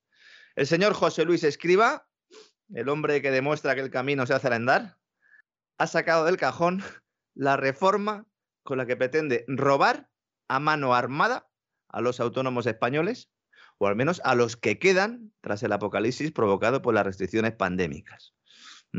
Vamos a acabar eh, pues yendo al banco a empeñar el riñón. Yo no sé, esto en España no se puede hacer, pero seguro que alguno encuentra algún país donde pueda vender sus órganos. Esta mañana uno de nuestros queridos oyentes me mandaba una fotografía de una pared en España con un graffiti donde pone busco trabajo para pagar la cuota firmado un autónomo. Bueno, pues así vamos a acabar, lamentablemente. Es espectacular lo que va a hacer la seguridad social bajo el mando de este señor, porque han diseñado un nuevo sistema de pago de cotizaciones sociales, el impuesto al empleo, pagar impuestos por trabajar, ahí en nada, que duplica e incluso triplica las cuotas que pagan todos los meses los autónomos españoles. Hombre, eso es fantástico. ¿eh? Es que no, estoy hablando de subir un, 3%, un 4%, un 10% la cuota. Estoy hablando de duplicar e incluso triplicar las cuotas que abonan los autónomos. Y para que el rejonazo se note menos, lo va a hacer en un periodo de nueve años, comenzando en 2023 y acabando en 2031. ¿Mm? La principal novedad de este sistema claro, hay mucha gente, y esto sí lo quiero aclarar antes, hay mucha gente que en el arranque del año, cuando estábamos en, Navidad, cuando no estábamos haciendo despegamos, me escribió mucha gente diciéndome, nos han subido la cuota de autónomo levemente, ¿es esto a lo que usted se refería con el nuevo sistema? No. El gobierno ha aplicado una subida, pues una subida, pues porque el gobierno pues todos los años sube ¿eh? determinadas eh, tarifas, cuotas, etcétera, etcétera, en este caso cotizaciones sociales, un poquito las han subido, y luego hay una reforma, ¿Esta reforma en qué consiste? Se va a obligar al trabajador a cotizar por los ingresos reales sin permitirle elegir la base como en el modelo actual. En el modelo actual uno elige la base de cotización, muchos eligen la base mínima y pagan, eh, bueno, pagan casi 300 euros. Es decir, una persona que gane, que facture 900, 1000, 1200 euros tiene que pagar 300 a la seguridad social, lo cual es una barbaridad desde todos los puntos de vista. es, es, un robo, es un expolio y es un atraco, ¿no? Es que es la cifra más alta de Europa, o sea, sin ninguna duda, ¿no? Sobre todo en la gente que gana menos, ¿no? Pero claro, ¿qué pasa? Pues que hay gente que gana más y también elige esa base mínima. ¿Por qué elige esa base mínima? Pues elige esa base mínima porque no se fía del sistema de seguridad social y no se fía del sistema de pensiones, y con buen criterio. Es decir, el hecho de que la gente, los trabajadores por cuenta propia, no quieran cotizar más para tener una mayor pensión en el futuro, no es responsabilidad del autónomo. Es responsabilidad de ese poder público que no es capaz de garantizarle a ese autónomo que dentro de 20, 30, 40, 50 años va a tener una pensión. Una pensión con, con un determinado importe. Ese es el problema aquí. Sin embargo, el gobierno dice, no, no, esta gente son malos, no quieren participar en el sistema de la seguridad social, entonces voy a hacerles yo que participen, pero van a participar bien. No quieren caldo, pues dos tazas, ¿no?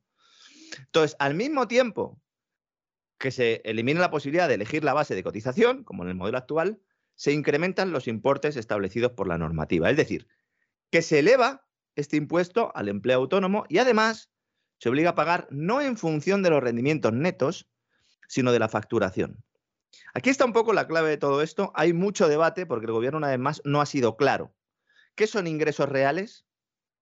¿A qué se refiere el gobierno cuando habla de facturación? ¿Hay que descontar los gastos? La propuesta del Ministerio de Seguridad Social deja en el aire si los autónomos podrán deducirse gastos para el cálculo de la cuota y solo habla de ingresos reales. Hombre, si hubiera puesto rendimiento neto, pues todo lo habríamos entendido. ¿Por qué no ha puesto rendimiento neto? Parece ser, y digo parece porque, insisto, no está nada claro, porque la reforma primero se filtra a los medios del Grupo Prisa, voceros del gobierno, bueno, o más bien voceros de este sistema político y económico corrupto hasta la médula, ¿no? Que no entiende de colores y siglas. Mire, el papelón que está haciendo el Partido Popular, ¿no? El señor Casado ha salido. No, no, el, Partido Popular es algo. Claro, vamos a ver, al final, al final se verifica ese dicho tan cínico pero tan verdadero de Oscar Wilde de que bienaventurados nuestros discípulos porque heredarán nuestros defectos. Entonces tú dices, vamos a ver, ¿cuáles eran los defectos de Rajoy? Era un cobarde, no tenía ideología, era corrupto, se plegaba a lo que fuera para estar mandando, etcétera. ¿Qué estamos viendo en el Partido Popular? Pues bienaventurados sus discípulos porque han heredado todos sus defectos. No sé si sabe usted la última de Casado, que está, está ahí con Garamendi, con el presidente de la patronal, que, bueno, pues últimamente tienen cierta distancia porque el Partido Popular quiere votar contra la reforma laboral de Yolanda Díaz. Y esa misma reforma laboral la ha respaldado el señor Garamendi COE, ¿no? Pues ahora lo que nos están vendiendo es que Garamendi y Casado tienen que ser como John Lennon y Yoko Ono. ¿eh? Entonces, el propio Garamendi le ha dicho a Casado. O sea, ¿se van a hacer fotos desnudos en la cama? Claro, aquí exactamente... hay varias cuestiones. O sea, ¿cuál, ¿cuál, es exactamente el símil que no se entere? Porque es inquietante. Claro, la idea es, bueno, ¿qué pasa? Que yo, hombre, yo habría dicho como los Beatles y Yoko Ono, que había una pues enemistad manifiesta, pero en principio John Lennon y Yoko Ono se llevaban bien. Sí, parece que bastante bien, sí, sí. Hay muchos Así acabaron los Beatles, sí. no sé si ha visto el documental que han, que han emitido hace poco eh, sobre la grabación de Get Back. ah, no, no, no, Ah, no, pues es extraordinario, porque se les ve ahí ensayando y cómo componen las canciones. En algún momento dado, George Harrison pega un portazo se ve cómo es en realidad Paul McCartney. A todos los, los que les guste la música en general, pues eh, se lo recomiendo. Paul McCartney era de cuidado, ¿eh? Sí, sí, era de cuidado. Era una mosquita muerta de cuidado.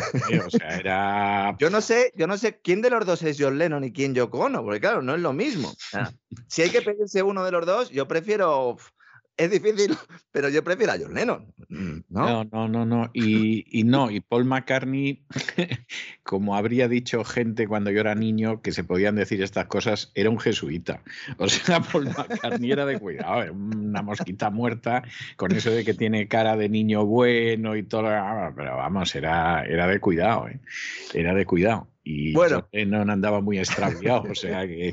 Y supongo que Ringo estaría ahí con, los tambores en la esquina sin decir ese, documental es muy bueno porque no lo voy a ver lo voy a ver es que se ve a Yoko Ono sentada con ellos ensayando ¿eh? directamente en una silla al lado o sea es que sí sí cualquier cosa que... les hayan contado Eh, la verdad es que. Hay, hay mujeres así. Usted piense. Y, y hombres, y hombres. Usted piense que la mujer de Nabokov, el autor de Lolita, Circulaba un chiste entre los alumnos de la universidad porque le acompañaba a clase todos los días. ¿eh? No sé si porque temía que por qué, no apareciera sé alguna Lolita, ¿no? Y entonces los, había un chiste entre los alumnos que decían que en realidad quien daba la clase era la mujer de Nabokov y Nabokov era el muñeco que movía el ventrílocuo, que era la Bueno. mujer. O sea, eso, con eso ya le digo a usted bastante. Estupendo, bien- muy bien, ¿no? Bueno, pues como decía, entonces llega el grupo Prisa, ¿no? Hace esta documentación, la filtra y luego, pues ahí, bueno, la filtra, publica la filtración y luego, pues se produce la reunión con las asociaciones de autónomos, que yo de verdad, sobre todo al representante de la Asociación de Trabajadores Autónomos, Lorenzo Amor, se lo digo con cariño, porque a los otros dos no les voy a decir nada porque son, a- a- todo lo que haga el Partido Socialista les va a parecer bien, ¿no? Hay otras dos asociaciones de autónomos, pero este señor es eh, muy cercano al Partido Popular. Dejen de, de- de- de- dejen de permitir que les tomen el pelo. Dejen de permitir que les tomen el pelo, porque les presentan el papel allí y entonces dice, bueno, ¿qué entiende el gobierno por ingresos reales? Nadie dice nada y cuando uno se pone en contacto con representantes de la Seguridad Social y tal, dicen, no, esto es el resultado de quitar a la facturación los gastos que permite Hacienda deducir. Eh, Oiga, pero si la agencia tributaria se ha caracterizado en los últimos años precisamente por ir reduciendo cada vez más los tipos de gastos deducibles, para la redundancia, y en muchos casos, cuando el autónomo se los deduce de forma correcta, el fisco le abre un expediente por sistema. ¿Mm? ¿Por qué? Pues para que la próxima vez no se los deduzca ante el temor a una persecución tributaria. Esta es la democracia que le gusta tanto a los españoles esos que tienen todo el día Rusia en la boca. Luego vamos a hablar un poco de Rusia y de China.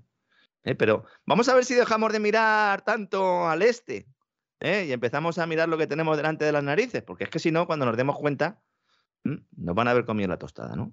La reforma, en principio, se realizará durante los próximos nueve años y evidentemente irá acompañada de qué? Pues de un plan de lucha contra el fraude, porque claro, el gobierno es consciente de que se va a producir un notable incremento de la facturación en B, evidentemente. Es lo que sucede cuando se crean incentivos para reducir los ingresos que se declaran al fisco.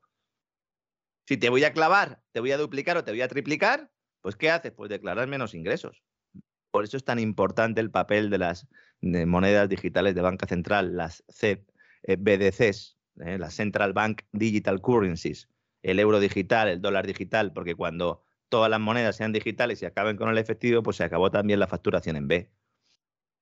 Existen las criptomonedas, efectivamente. ¿eh? Existe, bueno, el trueque también, no sé, a lo mejor eh, vendrá un albañil a tu casa y le pagarás con un pollo, no lo sé, ¿no? Pero esto es lo que sucede, insisto, ¿no? Bueno, a la vuelta de un par de años no lo descarte usted. ¿eh? Sí, lo que pasa es que trincar un pollo va a estar complicado también. Sobre todo vivo. Por eso, por eso vas a, vas a poder pagar incluso a un albañil con un pollo. Tendrá un valor intrínseco, por eso. ¿verdad? porque, Tendrá un valor claro. intrínseco ese pollo, ¿no?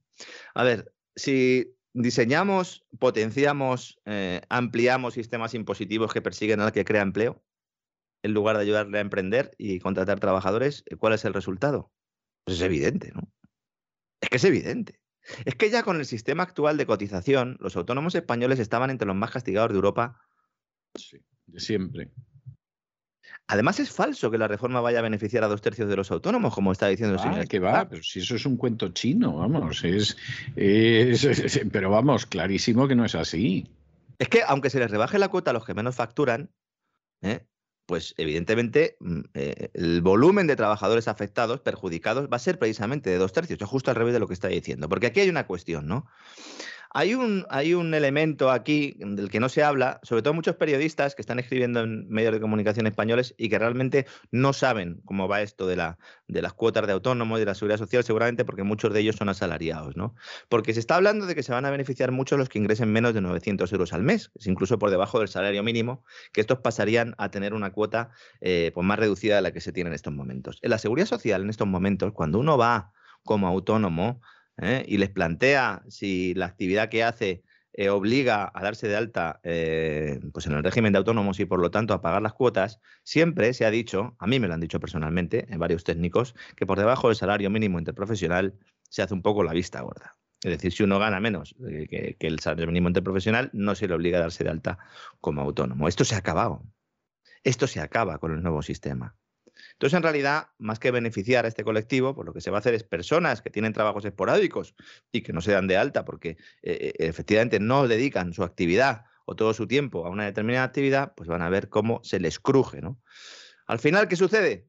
Pues que para beneficiar a unos pocos o con la excusa de beneficiar a unos pocos, eh, que además, insisto, el sistema es justo injusto para ellos ahora mismo, tendría que ser reformado, pero para beneficiarles se eh, sube las cuotas al resto de trabajadores, ¿no?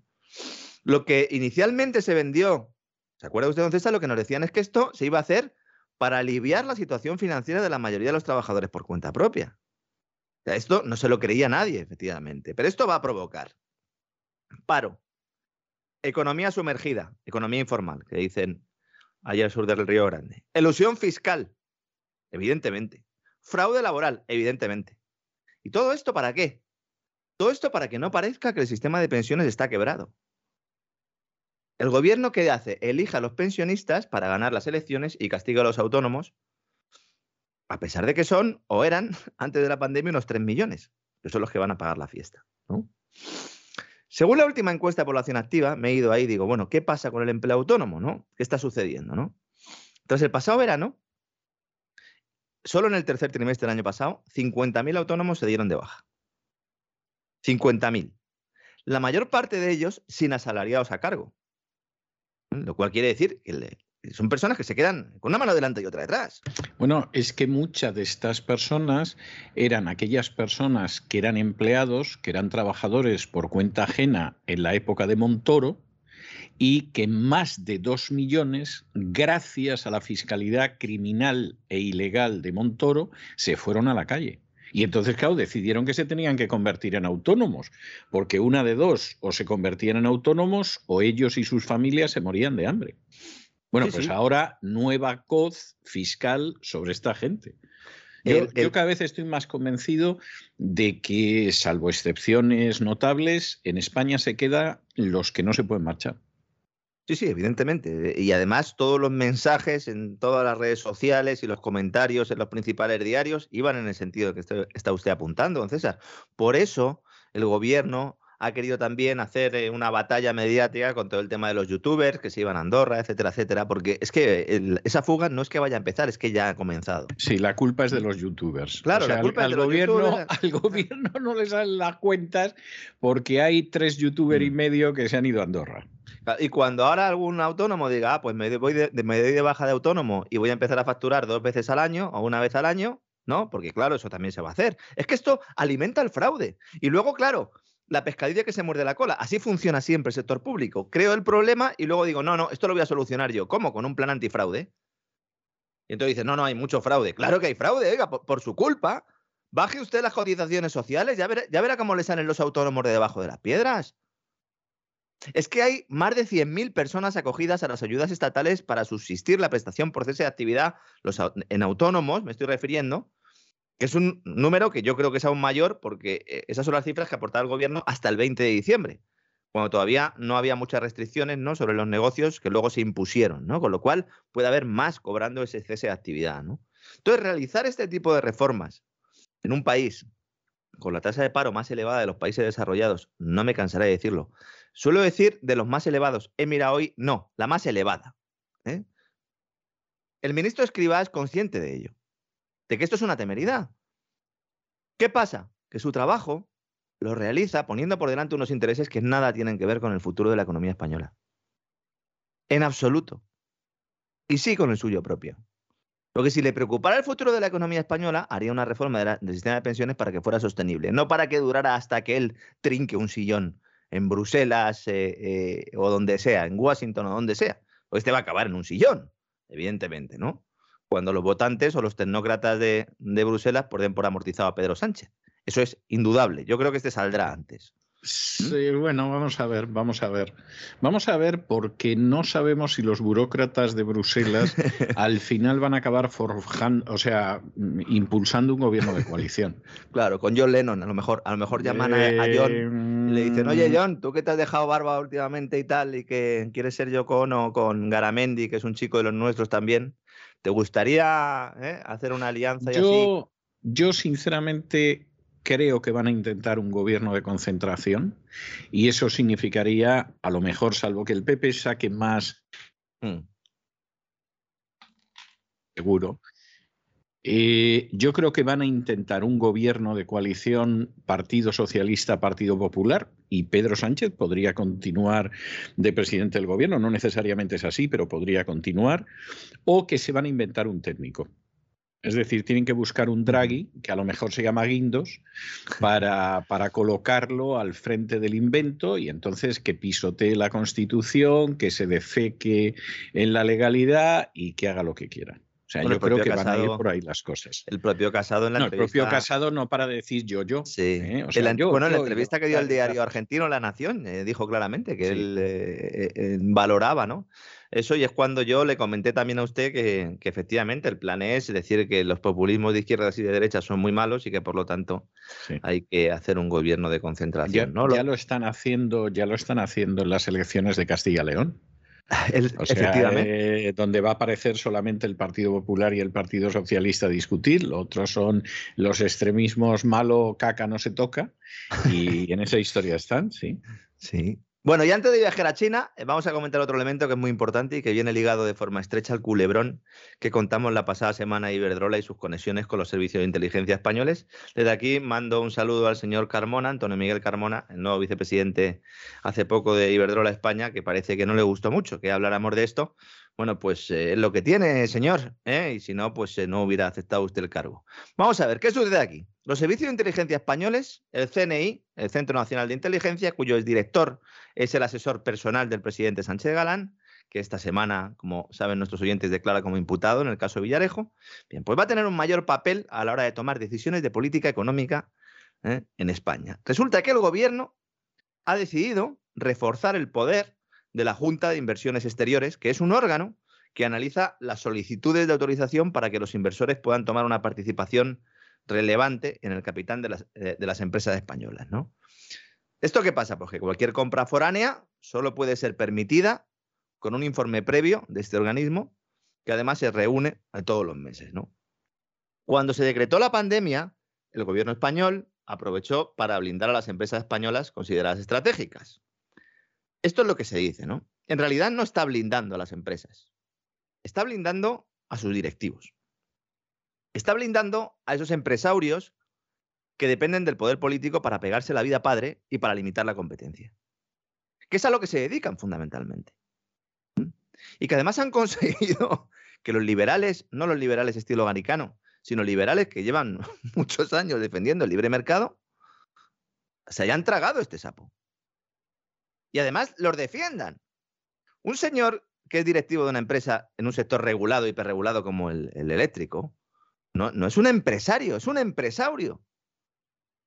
No es alguien que emprenda y que... No, no, señores. Es un, sector, es un, es un señor que vive de las relaciones de privilegio de su empresa y de su sector, es cierto, con el gobierno. Porque es que además gestionan ingentes cantidades de dinero público, bien mediante subvenciones, bien por la puerta de atrás del Banco Central Europeo, que les permiten endeudarse a un coste bajo. Iberdrola es un claro ejemplo, pero hay otras, Telefónica, Repsol, todas las principales empresas españolas. ¿no? Pues bien, Sánchez y Calviño han decidido que esta Junta de Inversiones Exteriores no solo va a tener más poder, sino que va a tener a unos nuevos integrantes, a los señores del CNI, acompañados, y esto quizás me ha sorprendido más, por el equipo de seguridad del propio presidente del gobierno. A mí me ha recordado a la guardia esta que tenía Saddam Hussein. ¿Qué pasa? ¿Que va a meter a sus chavales ahí? Sí, sí. Es que es impresionante. Esto, no sé, eh, eh, eh, usted que es un, es un ilustrado historiador, especialista en ciencia política, oiga, esto de democracia no tiene nada. No, no, no tiene nada. Como la ley de seguridad nacional, que, nos van a meter, creo que enviando a los ciudadanos un paquete de vaselina. Sí, viene con pues supositorio ya. Viene con supositorio, pues eso es para echarse a temblar. Sí, sí, sí. Es tremendo, ¿no? La operación ha sido destapada por el diario Expansión. Pero fíjese que Cucos, claro, yo he entrado y digo, no puede ser que esta gente esté denunciando esto, porque estamos hablando del principal periódico económico de España, establishment puro y duro, ¿no? Y luego ya me voy al editorial y ahí justifica la decisión para evitar que Rusia y China usen las compras de acciones de empresas españolas como armas empresariales. Ya. ¿eh? No dicen nada de los fondos de inversión, que son la razón real de que se haya aprobado este blindaje empresarial, según me consta. No es que me lo haya dicho una fuente, no, no, me consta. En concreto, dice el diario, abro comillas, la prevista incorporación del CNI y el equipo de seguridad de la presidencia del gobierno a ese comité puede ser justificado ante el temor al uso de armas empresariales por parte de Rusia o China, pero no debería entorpecer otras transacciones de otras regiones como la Unión Europea, América o Australia. BlackRock sí, empresas chinas no. Sí. ¿Mm? Se podían haber atrevido a haber puesto ese titular directamente. ¿Mm? De titulares va la cosa, pero no sé si ha visto la portada o si vio ayer la portada del país, del, del diario de Prisa. Es a toda página Europa campo de batalla para un nuevo orden Sí, mundial. sí, Yo- sí, sí, que se sí, tape yo esta gente, por me favor. quedé, me quedé absolutamente conmovido porque lo del nuevo orden mundial no tiene ninguna duda, pero claro, ya eh, presentar a Rusia y a China como las grandes amenazas en Europa, en fin, en fin. Habría que contar cuántas bases militares tiene Rusia y China en Europa y cuántas tienen armamento nuclear en Europa y, y veríamos si el peligro es China y Rusia, pero bueno. Ya no solo eso, es que Xi Jinping está inaugurando el foro de Davos, que empezaba esta semana. Es, sí, decir, que- pero- que, que- Xi Jinping.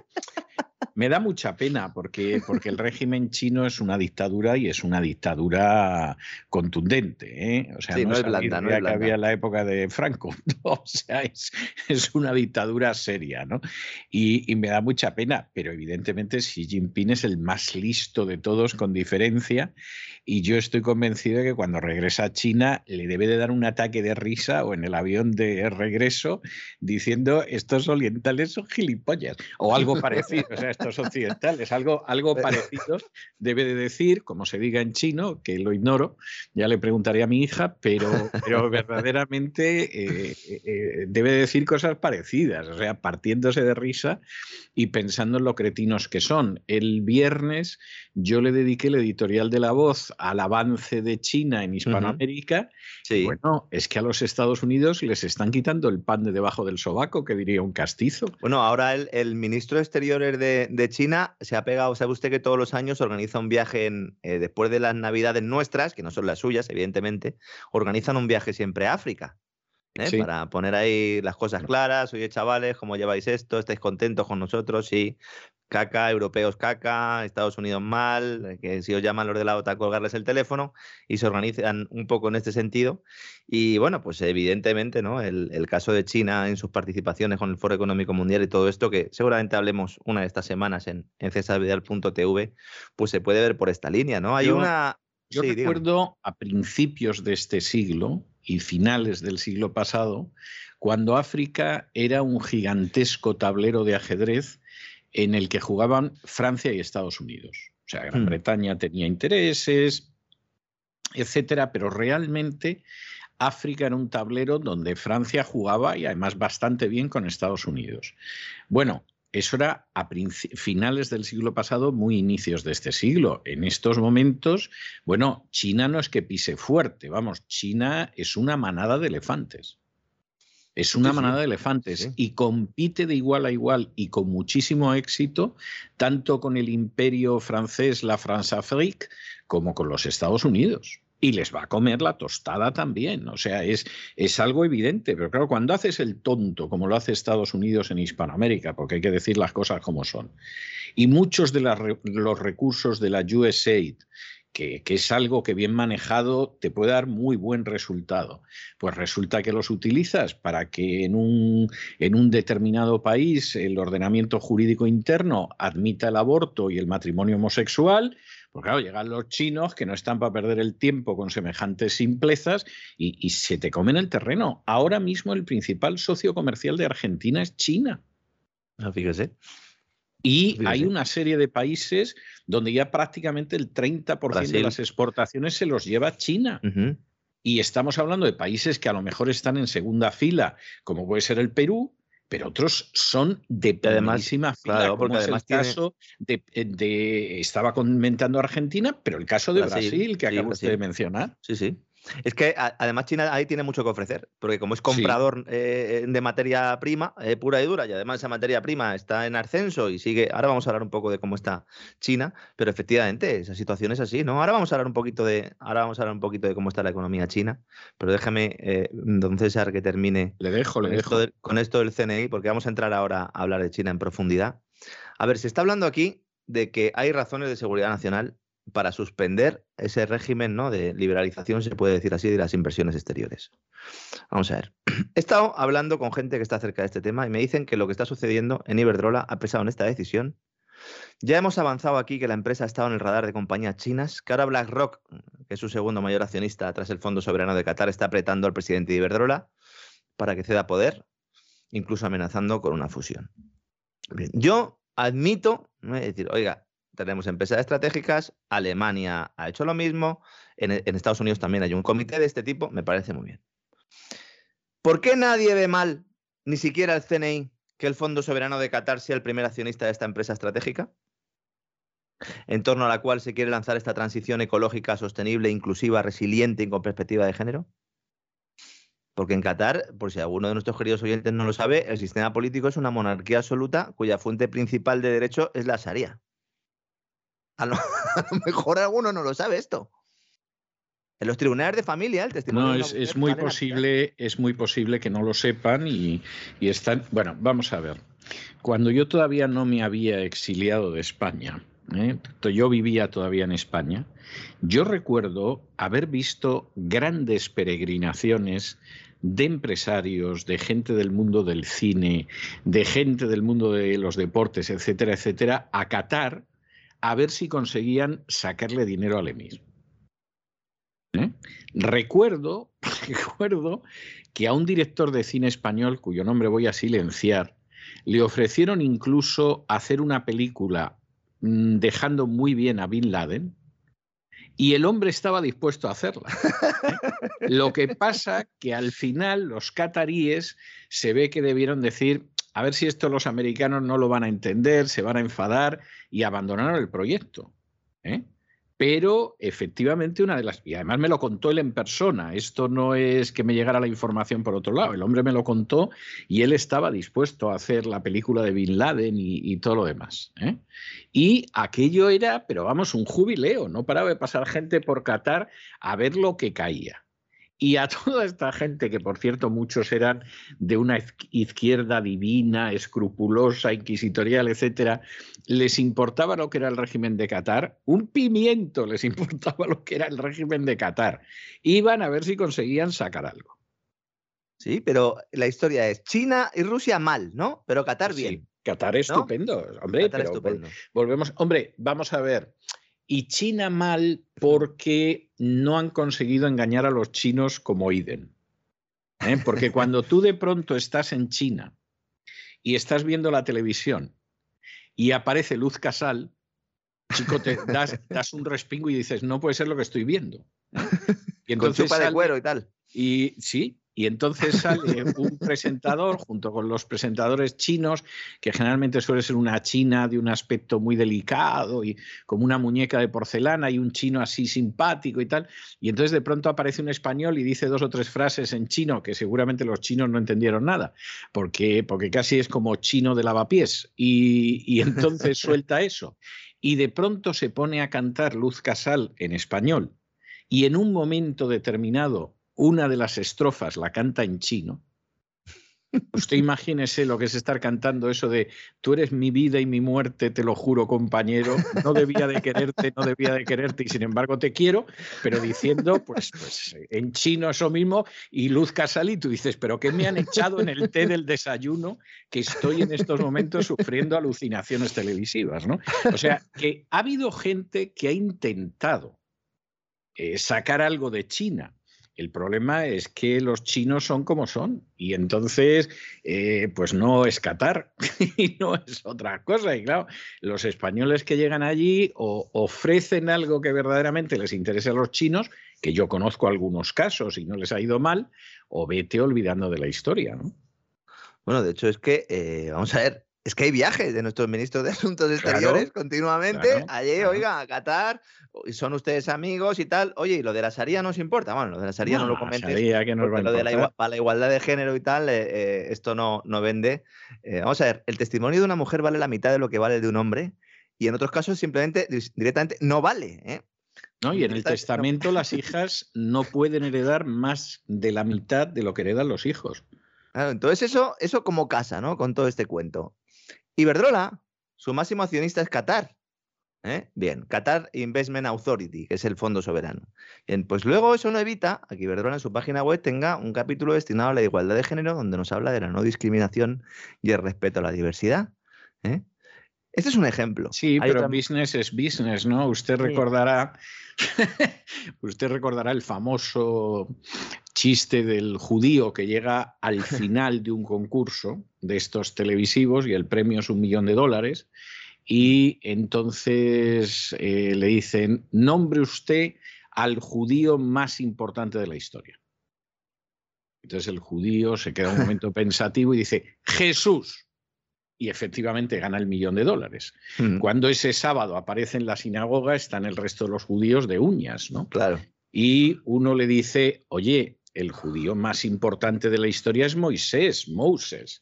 Y el otro dice, mira, Moses is Moses y business is business. pues, pues, algo pues es lo mismo que los de la ideología de género. Y bueno, es que, insisto, es que en la web de Iberdrola, además, nos ilustran con un reportaje, porque es que he entrado a mirarlo y es que me ha dado la risa, ¿no? El papel de la mujer en la historia, las grandes pioneras en un mundo de hombres. ¿Eh? y nos contenta que y nos cuenta que las mujeres no lo han tenido nunca fácil, especialmente en Qatar, señores, especialmente en Qatar, ¿no? Que por cierto está haciendo muchas buenas migas el presidente de Iberdrola con los catarís porque sabe que como pierda su apoyo, catarí que te vi, ¿eh? porque si, los catarís se ponen con BlackRock, entonces le va a quedar un telediario al señor Sánchez Galán, ¿no? Y dejamos ahora España y así para volar a China. China está lidiando con una crisis de deuda, está intentando evitar que los problemas inmobiliarios se trasladen al sector financiero siguiendo el proceso que también conocen nuestros oyentes, no solo porque hayamos hablado de ello aquí, sino porque lo han sufrido en sus carnes, con independencia del país en el que iban. El Banco Central de China ha anunciado una bajada de tipo de interés para evitar que los bancos sufran y el resto de las industrias que dependen de ellos. Es decir, ha suministrado liquidez. Eh, alguno dirá, bueno, pero esto no es lo que estaban haciendo? Bueno, lo estaban haciendo, pero es la primera vez que el responsable de la política monetaria china baja los tipos en los últimos dos años. Es decir, estamos ¿eh? en un contexto nuevo y que va un poco al revés de lo que está sucediendo en Occidente, especialmente en Estados Unidos con la Reserva Federal. Ya explicamos cuando hablamos de la crisis del gigante inmobiliario Evergrande que sería inevitable este movimiento. Y al contrario que en Occidente, especialmente en Europa y Estados Unidos, los tipos de interés en China no están en el 0%, están en el 2,95%, ahora se bajan al 2,85%, y es normal que haya diferencia porque China ha tenido un problema inflacionario derivado de su espectacular crecimiento y por lo tanto no ha llevado los tipos al cero como nosotros. Eh, sería más adecuado hablar de la tasa de interés, en lugar de la tasa de interés de referencia, de la facilidad de depósito, que es lo que ha rebajado el Banco Central de China, pero no voy a volver muy loco al personal. ¿no? ¿Para qué se hace esto? ¿Para qué? Para que haya crédito y para que se puedan refinanciar los préstamos a aquellas compañías que estén sufriendo más las tensiones de este momento complicado que vive el país asiático. Muchos están pensando que China se va al garete. Pues lamento decirles que no es así. No da la sensación, ¿eh? A lo mejor nos llevamos una sorpresa, pero no da la sensación. Hemos conocido hoy su dato de crecimiento económico de cierre de año. China ha crecido un 8,1%. 8,1%. Madre mía. Es la mayor tasa desde el año 2011. Mía. La mayor tasa mm. desde el año 2011. Menos mal que están desacelerando. Yo, yo no sé qué sería capaz de hacer el gobierno español para tener una tasa de crecimiento así. ¿eh? O sea, yo creo, que, yo creo que, venderían, venderían el alma, a ser posible, de los contribuyentes, claro está, al diablo, ¿eh? porque verdaderamente, vamos, unas cifras así son, son espectaculares. ¿no? Es la mayor tasa desde el año 2011. Pekín esperaba un crecimiento del 6. En 2020 el crecimiento fue del 2,2%, mientras que todos nos estábamos despeñando, pues eh, eh, China crecía. Hay gente que todavía sigue insistiendo con el rollo este, ¿no? De que con la pandemia y tal fueron los principales beneficiados porque su economía sufrió poco y tal. Vamos a ver, nosotros eh, cuando hablábamos del, pues empezaban a conocer las primeras noticias del COVID en enero, en febrero de, del año 2020 y hacíamos aquí el análisis económico de eso, sin entrar demasiado al tema del virus porque lo desconocíamos, pero si algo nos quedaba claro, aportábamos aquí muchas cifras, era que el impacto eh, de las supuestas restricciones iba a ser limitado en la economía china. ¿Por qué? Por una razón muy sencilla, porque ellos ya habían vivido muchas pandemias. ¿Mm? Podemos entrar a debatir mucho sobre si las medidas que adoptaron fueron mejores o peores, pero en todo caso ellos estaban acostumbrados a lidiar con pandemias. Y entonces los estudios que hacían la mayor parte de bancos de inversión decían que el impacto iba a ser limitado. Evidentemente el impacto no fue limitado, fue amplio. Pero, a pesar de eso, China creció en 2020. Ahora está creciendo al 8,1 cuando todo el mundo estaba diciéndonos que prácticamente China iba a un escenario recesivo. Si uno mira el dato del cuarto trimestre, porque claro, si cogemos el anual, pues eh, no nos sirve ¿no? para ver la tendencia. Si, si, cogemos el del cuarto trimestre, es verdad que hay una ralentización, pero es que estamos hablando de que el, de que el Producto Interior Bruto crece un 4% frente al 4,9% del tercer trimestre, que es una desaceleración, pero que no es lo que algunos estaban eh, vaticinando. Las cifras yo creo que son espectaculares, ¿no? Tampoco me sirve, que habrá alguno en su casa ya, sobre todo los oyentes de determinada radio, que estén diciendo, no, pero ¿por qué nos creemos las cifras de los, de los chinos? ¿Y por qué no creemos las cifras del Instituto Nacional de Estadística? ¿Por qué no creemos bueno, pero, pero hay, gente, hay gente que en esa radio ha perdido la cabeza. ¿eh? Están diciendo que, con las vacunas no se ha vuelto a contagiar ningún médico. Mm, nunca. Tú dices, será ningún médico conocido tuyo, ¿no? O sea, que, que no, no es tan. No, no, no, no, no, no, no es fiable. ¿eh? O sea, más bien, más bien eh, lo que dicen lo suyo es pensar que es radicalmente falso. si damos por buenas las cifras de macroeconomía o las cifras de contabilidad que nos está presentando el Banco de España, el Banco Central Europeo o el Gobierno de España, pues yo creo que también tenemos que dar por buenas las de, las de los chinos. Bueno, voy a ir más allá.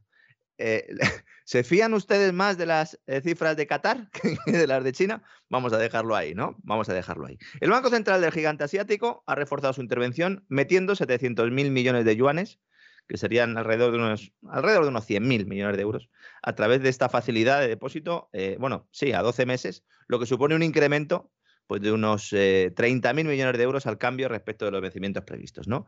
Asimismo, la institución que ha hecho, pues rebajar en 10 puntos básicos el tipo de interés que se aplica a las operaciones de refinanciación que es lo que yo estaba comentando antes con vencimiento de una semana. ¿Esto por qué se hace? Pues porque ahora mismo muchas empresas inmobiliarias sobre todo inmobiliarias, pero de otros sectores también, viendo lo que ha sucedido con Evergrande, pues tienen problemas con sus bancos porque no les quieren refinanciar los créditos. ¿Qué sucede en este caso? Pues que entonces el banco dice, oye, no te voy a refinanciar, y el Banco Central le dice, refinancialo, refinancialo, y luego ya tú y yo hablamos, pero en principio me lo refinancias, ¿no? Le adelanto ya a don César que se van a producir más movimientos de este tipo en la primera mitad de este 2022. ¿Por qué? Porque es la manera de intentar controlar la crisis inmobiliaria y su contagio a otros sectores. Pero de momento, el gobierno chino parece estar logrando su objetivo, que es modificar esa estructura productiva, poner más atención en la demanda interna, sin olvidar el comercio exterior. ¿no? Es evidente que China ha acumulado una serie de desequilibrios en los últimos años que han permitido a más de uno forrarse, ¿eh? gracias a los pelotazos. De hecho, ahora el gobierno chino los está buscando. los podía haber empezado a buscar antes, pero el gobierno chino cuando localiza uno de estos no, no sucede como aquí, ¿eh? que se va de rositas. ¿Qué ha sucedido? Pues endeudamiento masivo, pelotazos, igual que sucedió en Occidente, exactamente igual. Y ahora Pekín está, por un lado, adoptando medidas monetarias y fiscales, como las que estamos comentando, y por otro, regulatorias. Lo cual está provocando que muchos analistas estén diciendo en Europa que China retoma el comunismo con puño de hierro. Y a mí esto me hace mucha gracia porque estos tipos son los que llevan años diciendo que China era un es un paraíso de corrupción, que está aprovechando lo peor del capitalismo salvaje y de la intervención económica y que estaban pidiendo regulación. Oiga, ahora van a regular. Eh, ¿También es malo? Antes es malo y ahora es bueno. Y luego una reflexión. ¿Por qué les parece bien que el Banco Central suministre liquidez en Europa, pero en China no? ¿Por qué, ¿Por qué les parece bien? ¿Mm? Cogiendo la teoría económica, lo normal es que la política fiscal y monetaria no sirvan para evitar este terremoto. Pero hay otra serie de factores y elementos que seguramente sí. ¿eh? Yo sigo pensando, pero no porque sea muy listo, sino porque leo a analistas eh, financieros, leo a, gente que está sobre el terreno, sobre todo en China, y me plantean que la crisis financiera eh, no se va a producir, que hay una desaceleración que es inevitable, que evidentemente China no va a pasar a ser un actor secundario, como algún loco está diciendo por ahí, que van a compensar el menor peso del ladrillo eh, con tecnología, y aquí sí que van sobrados, van muy sobrados, He recomendado en alguna ocasión el libro de Kai Fu Lee, eh, China, Silicon Valley y el nuevo orden mundial, superpotencia de la inteligencia artificial. Que lo lean. Ha sacado uno recientemente, se titula Inteligencia Artificial 2041, todavía no le he metido mano. Eh, cuando me dejen los señores del DARPA y de la Organización Mundial de la Salud y de los bancos centrales, pues le meteré mano.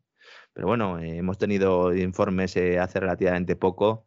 El último, pues de la consultora británica CEBR, que dice que el Producto Interior eh, Bruto de China va a ir creciendo hasta que en 2030 ya va a superar el de Estados Unidos. ¿Mm? Bueno, esto se está diciendo cada lunes y cada martes. Yo no sé si al final será así o no, pero, pero es que no es imposible. O sea, esto que era absolutamente imposible de pensar en otra época, pues no lo es. Algunos hablan muy a largo plazo. Ya, le digo que el estudio este de la consultora británica lo que dice es que China va a ir creciendo una media del 5,7% hasta 2025 y después un 4,7% hasta 2030 y que aunque Estados Unidos también va, va, a crecer, pero le van a, le van a adelantar los chinos. ¿no? no sé si se producirá esto.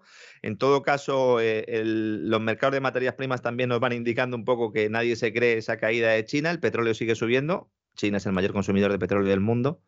El barril de petróleo Brent, que es la referencia en Europa, está ya eh, pues el, cerca de los 90 dólares y ha recuperado todo el terreno perdido tras la caída que tuvo a finales de noviembre y supera ya el máximo relativo de los últimos cuatro años. Es decir, hay una tendencia alcista en el tema del petróleo y bueno, pues seguiremos, seguiremos informando. Le iba a decir que le dejaba a usted porque es festivo en Estados Unidos, pero luego nos vamos a ver con la historia, ¿no? Nos vamos a encontrar después con la historia. El día de Martin Luther King es hoy, ¿no? Allí, hoy es el día de Martin Luther King. Mm. Sí, sí, efectivamente. ¿En la CIA lo celebran también?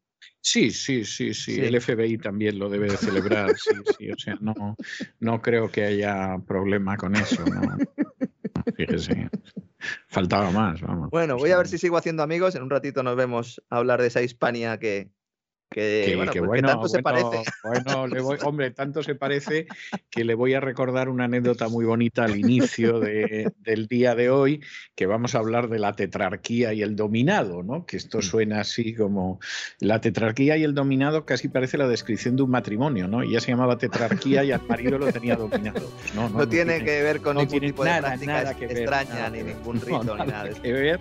Vamos a ver el intento de salvar el imperio ya en, en último última instancia de, Diocleciano, hablaremos de la tetrarquía, del dominado y vamos a ver unos paralelos que, que son tremendos. Pero eso será dentro de un ratito porque todos los lunes tenemos un programa doble y sesión continua que dedicamos a la cultura y siempre empezamos por la historia. Hasta dentro de un ratito, Lorenzo. Hasta dentro de un rato,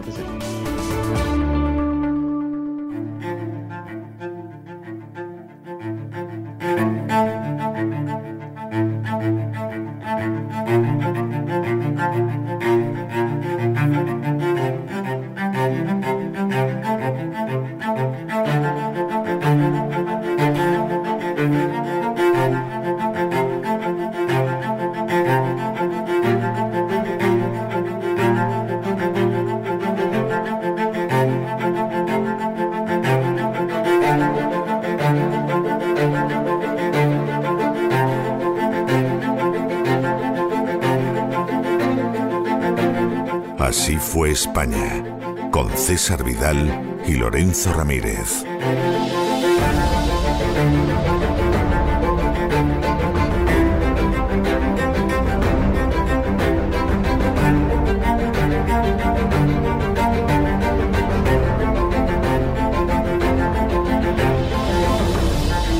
Estamos de regreso y estamos de regreso como todos los lunes para empezar ese programa doble y sesión continua que dedicamos a la cultura. Ya saben ustedes que primero nos adentramos en la historia de España, en el Así fue España, aunque todavía sea el Así fue Hispania, y después nos dedicamos a escuchar a doña Sagrario Fernández Prieto, que nos dice cómo tenemos que hablar correctamente español.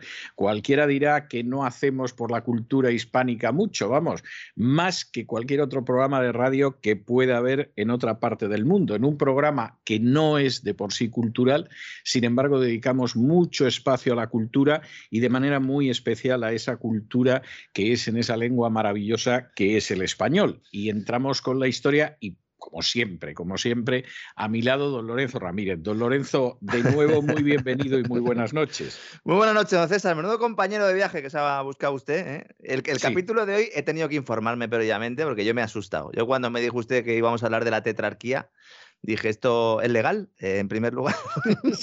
está muy bien, está muy bien. Hombre, está muy bien, efectivamente, tiene usted razón. Y yo le comentaba hace un ratito que iba a empezar contando una anécdota y una anécdota actual que seguramente usted recordará fue muy poquito antes de que yo me exiliara de España y nos enteramos gracias a un alemán, porque si nos tenemos que enterar gracias a los compañeros españoles no nos enteramos en absoluto. Compañeros lo mismo periodistas que sindicalistas. Y es que cuando se estaba llevando a cabo los ajustes que había que llevar a cabo después de la crisis del 2008, que encima en España empezó el 2007 para más mm. delito, pues los sindicatos europeos se reunieron y entonces les dijeron a los sindicatos españoles, a comisiones obreras y a UGT, a UGT y comisiones obreras, que aceptaran flexibilizar ciertas cosas y que aceptaran ciertas reformas, porque había un riesgo real de que la situación económica y social se deteriorara tanto en Grecia, España y Portugal que al final los militares tuvieran que tomar el poder para mantener el orden en las calles. Claro, esto se lo dijeron los sindicatos europeos a los españoles, los españoles se callaron como ramonetas y al cabo de dos años eh, creo que era el vicepresidente de los sindicatos alemanes, lo soltó y dijo, ya les hemos contado a nuestros compañeros españoles, portugueses y griegos que, hombre, que sean un poco sensatos y un poco flexibles porque la situación del país se puede poner tan mal que al final van a tener que salir los tanques a la calle para poner orden.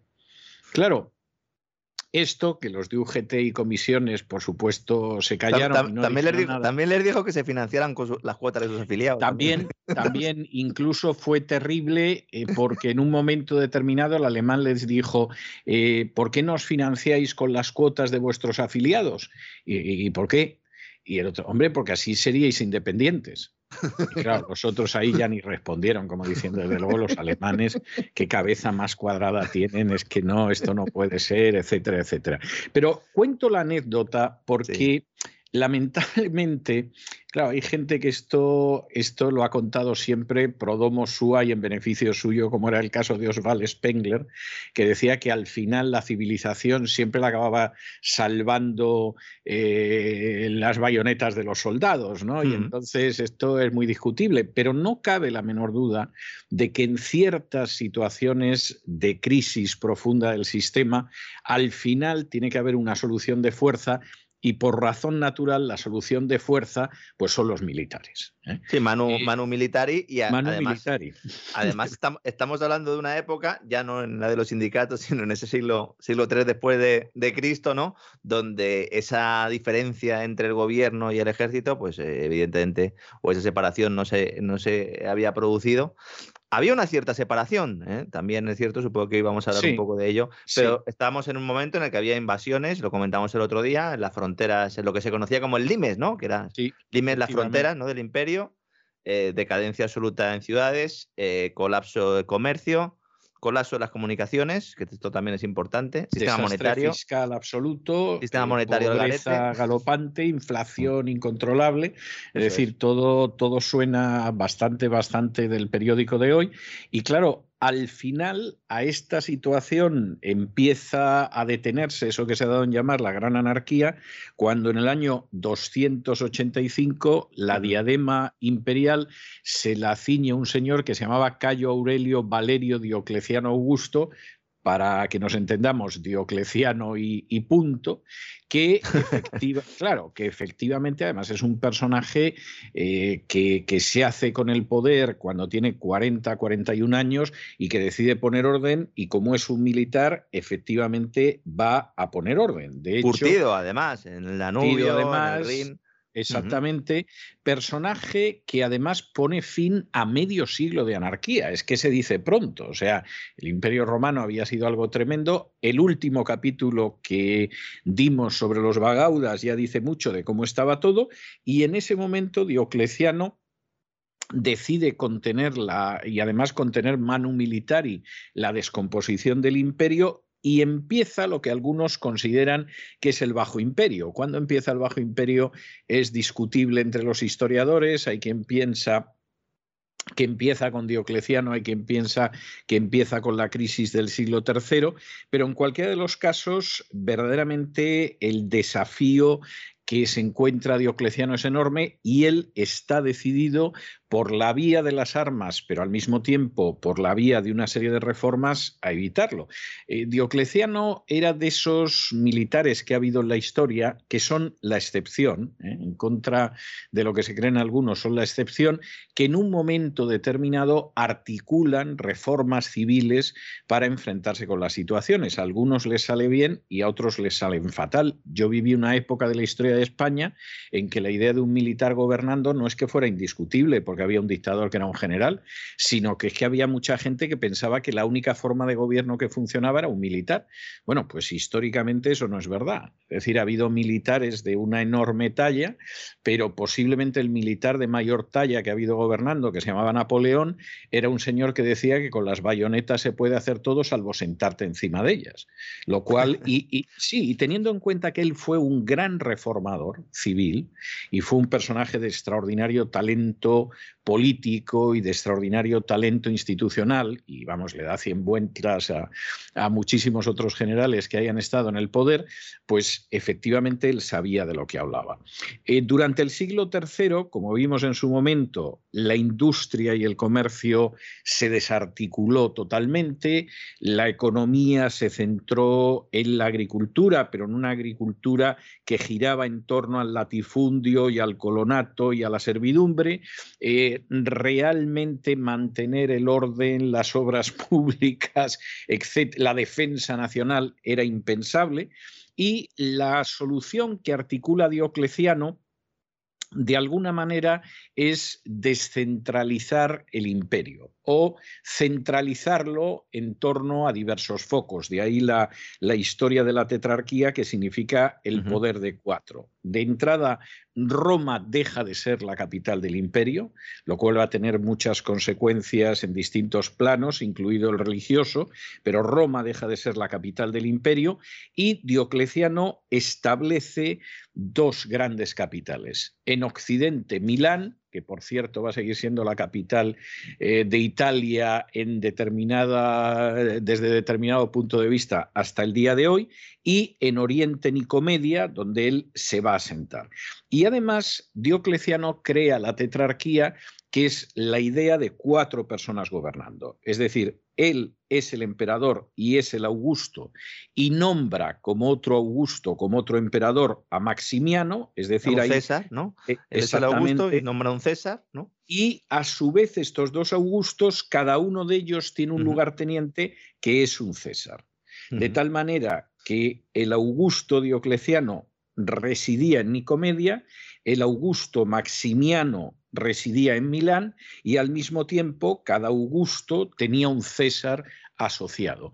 Y para evitar las luchas terribles que habían caracterizado todo el periodo de decadencia después de la muerte de Cómodo, el hijo de Marco Aurelio, y lo que había sido la crisis del siglo III, etcétera, a los 20 años de gobierno, a los 20 años de reinado, los dos Augustos dejaban el poder en manos de los Césares, que a su vez nombraban inmediatamente a los nuevos Césares una vez que ellos se habían convertido en Augustos. Es decir, el, el sistema en ese sentido era un sistema que en esa parte estaba bien concebido. Es decir, aquí hay que gobernar el imperio desde lugares que estén cerca, hay que reconocer la diferencia entre Oriente y Occidente y hay que contar con que la sucesión sea un mecanismo que no acabe en guerras civiles, en pronunciamientos militares en derramamientos de sangre. Y además ah con capacidad de decisión cada uno de ellos, porque, porque hay mucha gente que piensa que en realidad, bueno, al final hacían un poco como, como embajadores, ¿no? Como, como delegados del gobierno, pero no, o sea, tenían una capacidad de decisión, evidentemente había una jerarquía, como usted ha comentado. Luego hay un elemento importante también, y es que la reforma en realidad fue gradual, es decir, Eh, Diocleciano no llegó con el modelo hecho y dijo quiero hacer esto, no. Lo cual es positivo porque implica que a través también ¿no? de un poco de esa propia evolución y de esa propia ensayo-error, de ese empirismo, pues encontrar una organización política que respondió a los intereses y que se podría decir, yo no sé si es ir muy lejos, que salvó por lo menos al imperio en, en, no, al imperio, al imperio lo salvó para un siglo, ¿eh? no, mm. sin, no sin convulsiones después de Diocleciano, como tendremos ocasión de ver, pero efectivamente esto al imperio le da un siglo y pico de aguantar. ¿no? Junto con esa esa nueva estructura del poder político, hay otro elemento que Diocleciano es consciente de ello, como algún otro emperador espabilado que vendría después, y es el hecho de que hay que tener un elemento ideológico importante que sirva de cimiento al imperio. Que en el caso de Diocleciano es la idea de tener un poder imperial que sea igual que el de los monarcas orientales. Es decir, el César ya era Dios, pero a partir de ahora se resalta todavía más el papel de señor, de dominus, de ahí que se le llame el dominado también a este periodo histórico, tenía que ser tratado como Dios, sus imágenes tenían que ser adoradas, nadie se podía acercar a ellos sin eh, doblar las rodillas, sin ponerse de rodillas, etcétera, etcétera, lo cual era muy inteligente a la hora de controlar atentados, ¿eh? porque claro, eh, saltar de que estás en rodilla, de rodillas hacia el emperador ya es más complicado que si estás de pie y te abalanzas sobre él, o sea que incluso en estas medidas había cuestiones de ese tipo y efectivamente Diocleciano tiene tiene una idea del poder que es oriental y que, como veremos la semana que viene, le va a llevar a desencadenar la persecución más terrible contra el cristianismo. Diocleciano inicia también medidas, y esto es muy importante en el caso de España, de reorganización administrativa. Es decir, Diocleciano divide el imperio en 12 grandes circunscripciones, en 12 grandes mm, zonas administrativas que se llaman diócesis, mira tú por dónde, de dónde viene el término de hecho, he, tenido yo problemas documentándome porque estaba yo traduciendo mal y efectivamente. diócesis.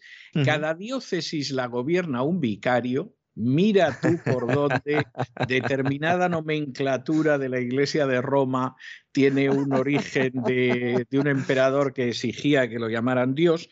Y luego, además, cada diócesis estaba dividida en provincias. Por ejemplo, en el caso de la diócesis de Hispania o de España, había seis provincias. Estaba la tarraconense, la cartaginense, que tomaba una parte del norte de África, o sea, lo de Ceuta y Melilla no es un invento del imperialismo español, viene desde, desde los romanos, la Bética, la Lusitania, la Galicia, la Mauritania tingitana que tomaba esa parte del norte de África, eh, de hecho buena parte de lo que ahora es Marruecos, y a partir... A pesar, eh, perdón, entonces, a pesar de que había una diócesis de África, es decir, Efectivamente. No, es, porque se le diera ese trocito, no, no es porque se le diera ese trocito y ya está, y el resto, no, no, no, hay una diócesis, diócesis de África, pero el norte de, de, Marruecos estaba unido a Hispania. En fin, esto, esto no puede ser más claro. Y no lo poblaban eh, precisamente solo los Mauri, ¿no? O sea que esto es cierto.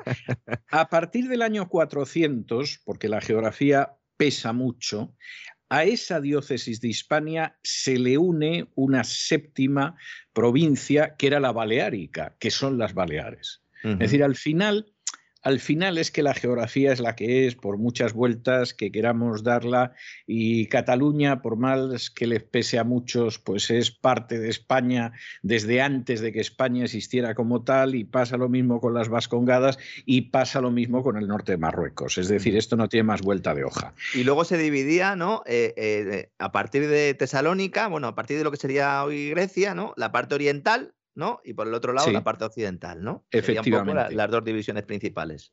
Sí, hay que, hay que recordar también que la capital de la diócesis española estaba en Hispalis, es decir, estaba en Sevilla. Sevilla. Es para pensarlo, es para pensarlo. Ahí es donde residía el vicario que gobernaba la diócesis. Y luego al frente de cada provincia de las que hemos hablado, la Bética, la Lusitania, la Tarraconense, etcétera, había presidentes lo cual hay que reconocer que es llamativo. Y por supuesto, por si alguien se piensa que ciertas cosas son de ahora, como había presidentes al frente de cada provincia, en cada provincia había una manada de burócratas y funcionarios que desempeñaban funciones. Entonces, vamos a ver, yo personalmente estoy convencido de que la historia de España es eh, un flujo hacia la atomización al que luego sigue una cierta centralización eh, nunca ha conseguido España la centralización perfecta, por más que muchos hablen del centralismo, no. Por regla general, España ha pasado más tiempo en la atomización y en las fuerzas centrífugas que en un intento de centralización y gracias además a la Iglesia Católica y a las oligarquías locales, España nunca ha tenido un ordenamiento como el francés, por ejemplo, que seguramente hubiera funcionado muy bien, pero lo que sí es obvio es que los gastos públicos se multiplicaron enormemente, porque con una corte en Milán y otra mm. corte en Nicomedia, y luego las diócesis y las provincias y los funcionariados, pues evidentemente esto aumentó, con lo cual eh, la reforma que debería ayudar a gobernar mejor el imperio, etcétera, pues tuvo malas consecuencias porque eso había que mantenerlo. Y para mantenerlo, Diocleciano se metió en una reforma fiscal que era de campeonato, porque de entrada los impuestos subieron. De hecho, eh, hubo un impuesto combinado en el caso del campo, que cada individuo debía pagar primero una capitación personal, es decir, un impuesto por ser él, esto parece el impuesto de autónomos.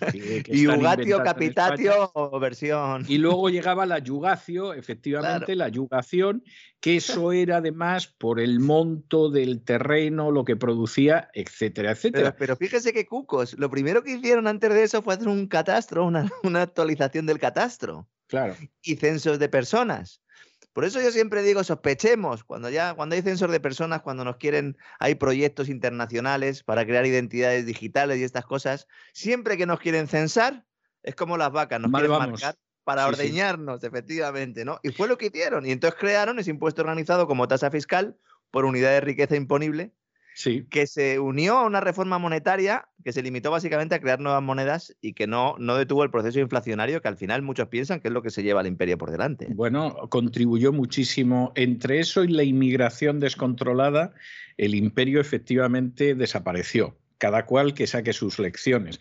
Por cierto, que con la cuestión del censo, si la gente se molestara simplemente en leer los evangelios, sabría que Jesús nace en Belén, porque la familia tiene que ir a un censo, que es lo que han pensado los romanos para exprimir más a la población local. Es decir, incluso en los relatos más tiernos de la Biblia hay unas mm. enseñanzas prácticas que se pueden pasar por alto, pero está clarísimo. es decir, el niño en vez de nacer en Nazaret, nace en Belén, porque efectivamente hay que llevar a cabo un censo a ver cómo estrujamos todavía más aquí a estas poblaciones sometidas. En el caso de la reforma de, Diocleciano las reformas fiscales no funcionaron. Hay historiadores que incluso literalmente califican que la recaudación de impuestos con Diocleciano como saqueo organizado. Esto es España siglo XXI, o sea que quiero decir que, que, no es algo que sea en absoluto novedoso. Y además, para poder eh, extrujar a la gente lo más posible, intentaron fijar a la gente a un sitio, a ellos y a sus descendientes. Entonces, claro, si tú vivías, por ejemplo, en algún lugar de la provincia bética y tenías un trozo de tierra, no podías abandonar ese trozo de tierra ni tú ni tus descendientes, con lo cual el campesino quedaba vinculado a la tierra y esa servidumbre de la gleba, que siempre se relaciona con la Edad Media, en realidad empieza de manera muy descarada con Diocleciano. Esto es lo que le gustaría también a la agencia tributaria. O sea, usted vive en Soria, no se mueve de Soria y le robamos en Soria. ¿eh? Eso es como se vaya usted, nos lo pone muy difícil y, entonces pero es que los, paralelismos son, son extraordinarios. terribles. Y luego, claro, el famoso edicto de Diocleciano, también fijar precios máximos. Exacto, voy a llegar a ello porque, sí, porque voy a llegar a ello, pero quiero acabar con la pobre gente que se ganaba la vida trabajando, porque claro, aparte de los siervos de la gleba, bueno, ¿y qué pasaba con un señor que era zapatero, por ejemplo? ¿no? O sea, este señor no tenía un trozo de tierra donde recogía el trigo, el centeno, yo qué sé, unas lechugas, lo que fuera, y a lo mejor era zapatero, pongo por caso. Bueno, pues a esos los obligó a de manera ineludible. Es decir, tú eres un zapatero, tú no te nos pierdes de vista y tú tienes que estar dado de alta en el colegio de zapateros. O sea, es que es algo clarísimo. Y para que no te nos escapes ni tú ni tus hijos, el día que los buscabonus de la agencia tributaria den con el sistema de robar a los presentes y a los hijos, en algún caso ya lo hacen, pero no es tan fácil. El día que den con eso, ya la esclavitud en España se ha reinstaurado como si viviéramos o como si vivieran en el siglo IV. Bueno, pues obligó a que además los negocios, los oficios, fueran hereditarios. Es decir, tu padre es zapatero, no te preocupes que tú lo vas a ser y tu hijo y los hijos de tus hijos. ¿no? Y para terminarlo de arreglar, por si acaso en algún momento se da la circunstancia de que en un municipio, donde sea, no se cubren los impuestos, determinadas personas de clases medias que van un poco mejor, los convertimos en curiales. Los ricos, los ricos. Exacto, los ricos supuestos, ¿no? claro, claro, supuesto, claro. Al final son las clases medias un poco más, en fin, un poco más florecientes o un poco menos mustias.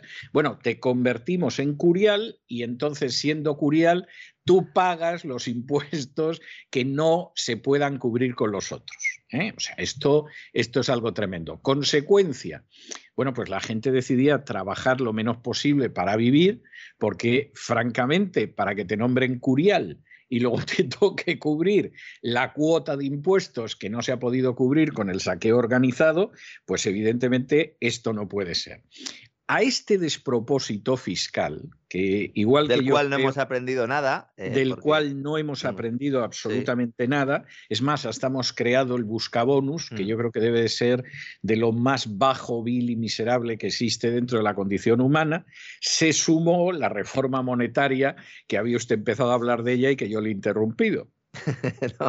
no, es que, eh, eh, por un lado, eh, se habla de reforma monetaria incluyendo ese control de precios y salarios, que, supongo que hablaremos ahora, pero sobre todo, él vende que va a hacer una reforma monetaria cambiando las monedas. Entonces, crea una serie, en unas nuevas monedas, en algunas de ellas les quita plata, les quita contenido de plata, es decir, un fenómeno aún más inflacionario, con lo cual no va a ningún lado, y luego el famoso edicto de Diocleciano, que fija precios y salarios, y que voy a recomendar un libro, voy a aprovechar hoy, voy a recomendar un libro yo. Por favor. Que es un libro muy bonito que se llama 4.000 años de control de precios y salarios.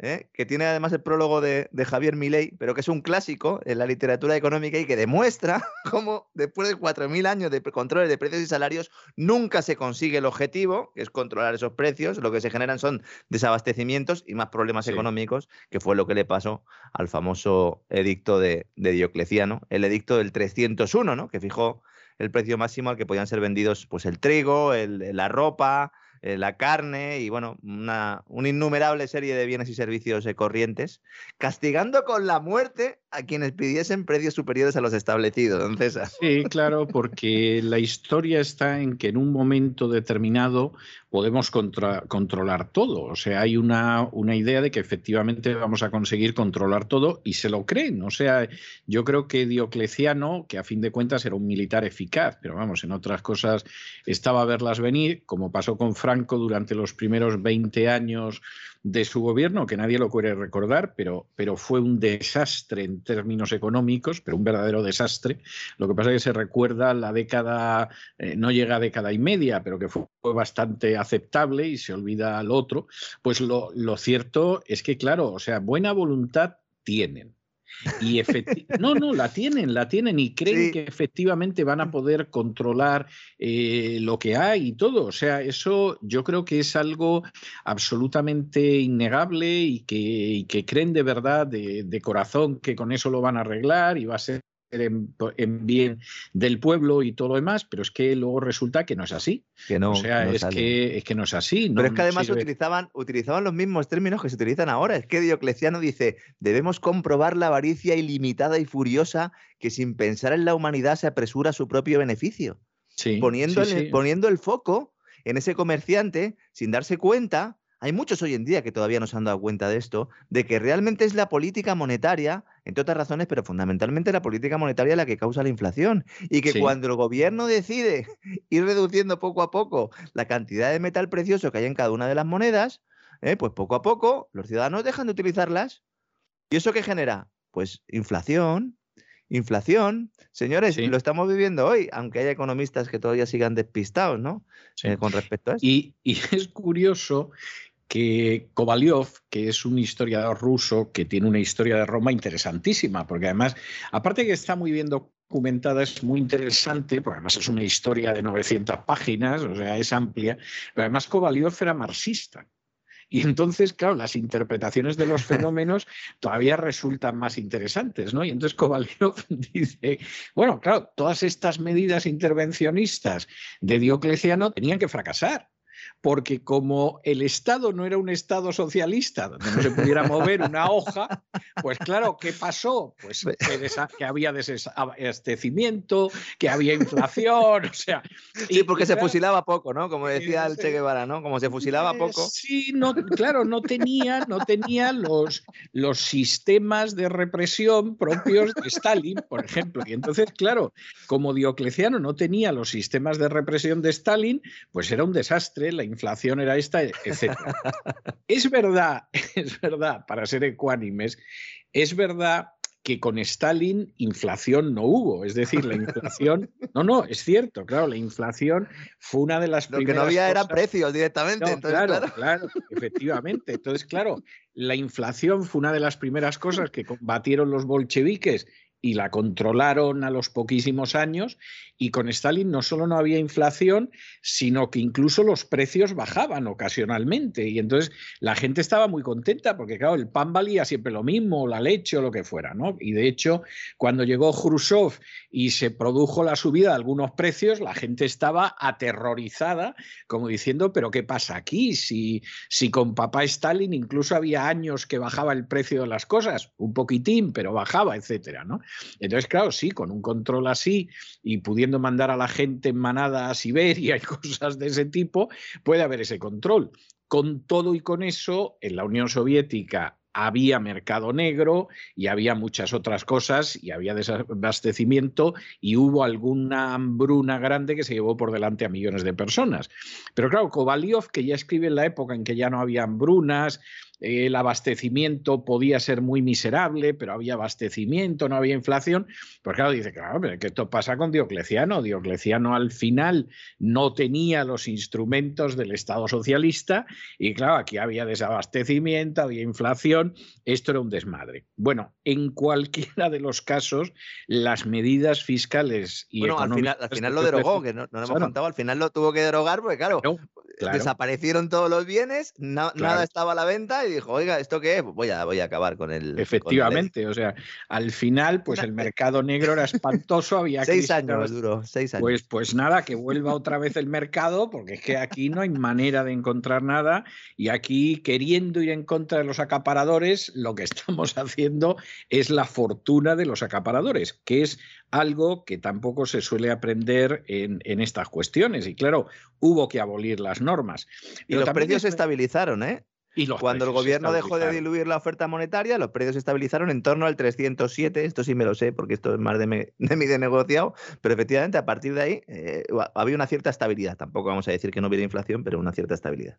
No, no, y es así. Claro, la cuestión está en que de todas formas, aunque esas malas leyes en un momento determinado se abolieron, eh, había una serie de malas prácticas y un espíritu cultural que era mm. nefasto. Es decir, por ejemplo, aunque se intentó reactivar la economía, bueno, pues muchísima gente la idea que tenía era ¿para qué me voy yo a esforzar si me fríen a impuestos?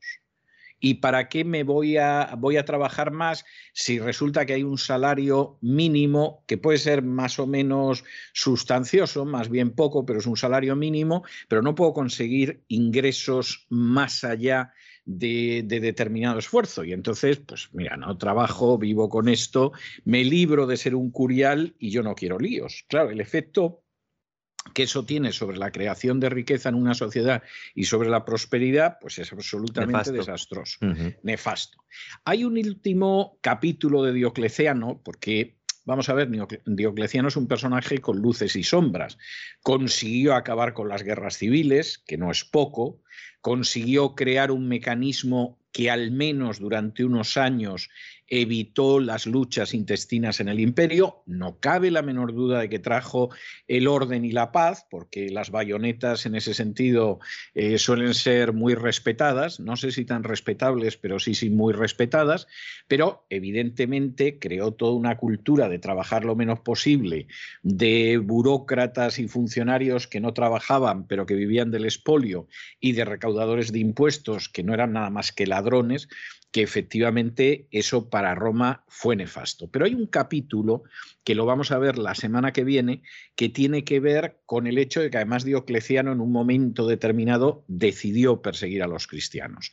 La semana que viene vamos a retomar el cristianismo donde lo dejamos, en la persecución de Nerón, vamos a ver qué fue sucediendo en España con el cristianismo y seguramente no la semana que viene, sino a la otra, hablaremos de la persecución de Diocleciano. Pero yo quisiera terminar con un pasaje escrito por Lactancio, que es eh, uno de los autores cristianos del siglo IV, donde habla de Diocleciano, mal, por supuesto, pero es interesante, es interesante la descripción que hace de Diocleciano y por qué habla mal de Diocleciano. Dice así el pasaje. Cada uno de los cuatro soberanos, está hablando de, esos cuatro miembros de la tetrarquía, los dos Augustos y los dos Césares subalternos, mantuvo a su disposición él solo más soldados que los que tuvieron los emperadores anteriores en todo el imperio. Los impuestos aumentaron en forma inaudita. El número de los que recibían era mayor de aquellos que lo pagaban, de modo que los colonos arruinados abandonaron la tierra y los campos quedaron sin cultivar.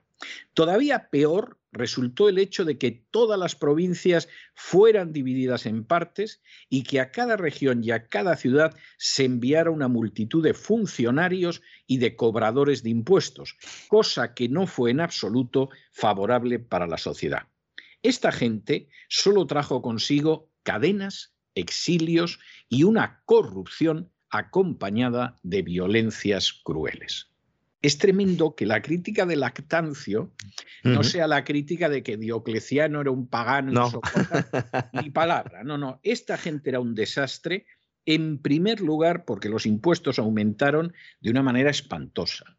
En segundo lugar, porque la gente que pagaba impuestos era menos que aquellos que de alguna manera sacaba algo. En tercer lugar, porque esos impuestos quebraron la economía, como se pudo ver en el caso de los pobres colonos. En cuarto lugar, porque además apareció una cantidad de funcionarios y vagos adscritos a la administración que eso no había quien lo pagara. Y en quinto lugar, porque lo peor de todo eran los recaudadores de impuestos que no eran nada más que ladrones con carnet de funcionarios de la agencia tributaria. Y esto, este desastre que describe Lactancio, aparentemente muy poco espiritual, a lo mejor bastante más espiritual de lo que parece a primera vista, tuvo como consecuencias que lo que hubo fue cadenas, exilios y una corrupción acompañada de violencias crueles. Esto es hacer teología y no el Papa Francisco, ¿para qué nos vamos a engañar? Don Lorenzo, se lo digo, se lo digo con el corazón en la mano. Esto es analizar. Sí, fíjese que luego precisamente ese componente de la ideología imperial ligada también a la familia divina, ¿no? que hemos comentado un poco antes, eh, fue clave para lo que sucedió luego con el tema de los cristianos. Sin embargo, efectivamente, como dice usted, lo deja el autor un poco a un lado para escribir un texto que podría perfectamente publicarse en nuestros días y si no dijéramos de quién es ni la fecha, pues eh, sería de plena actualidad, efectivamente. Totalmente, totalmente. O sea, aquí la idea es que sí, que luego encima vino y nos persiguió, pero que quede claro. ¿eh? Pero además era un tarugo. ¿eh?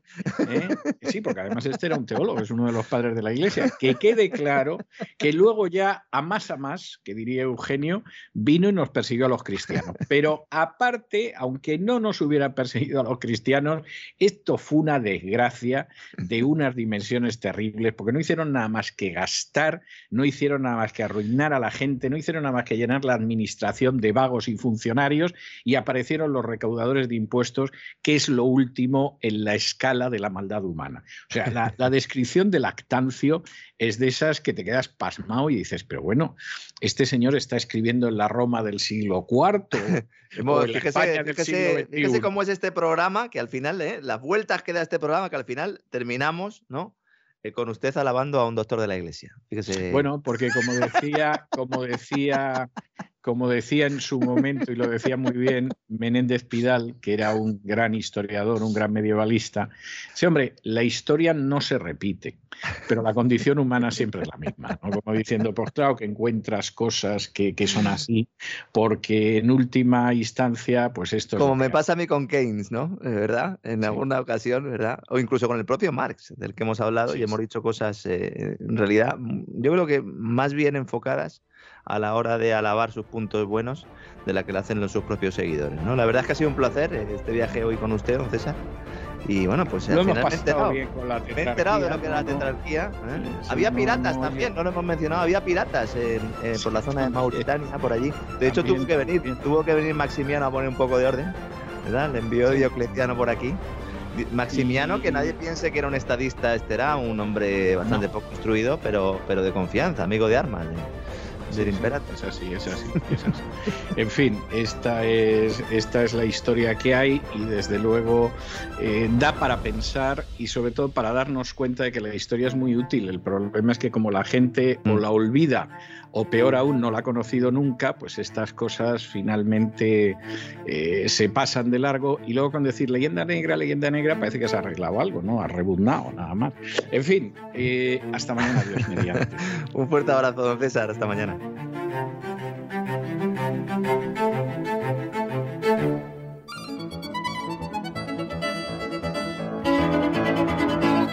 Palabras al aire con Sagrario Fernández Prieto.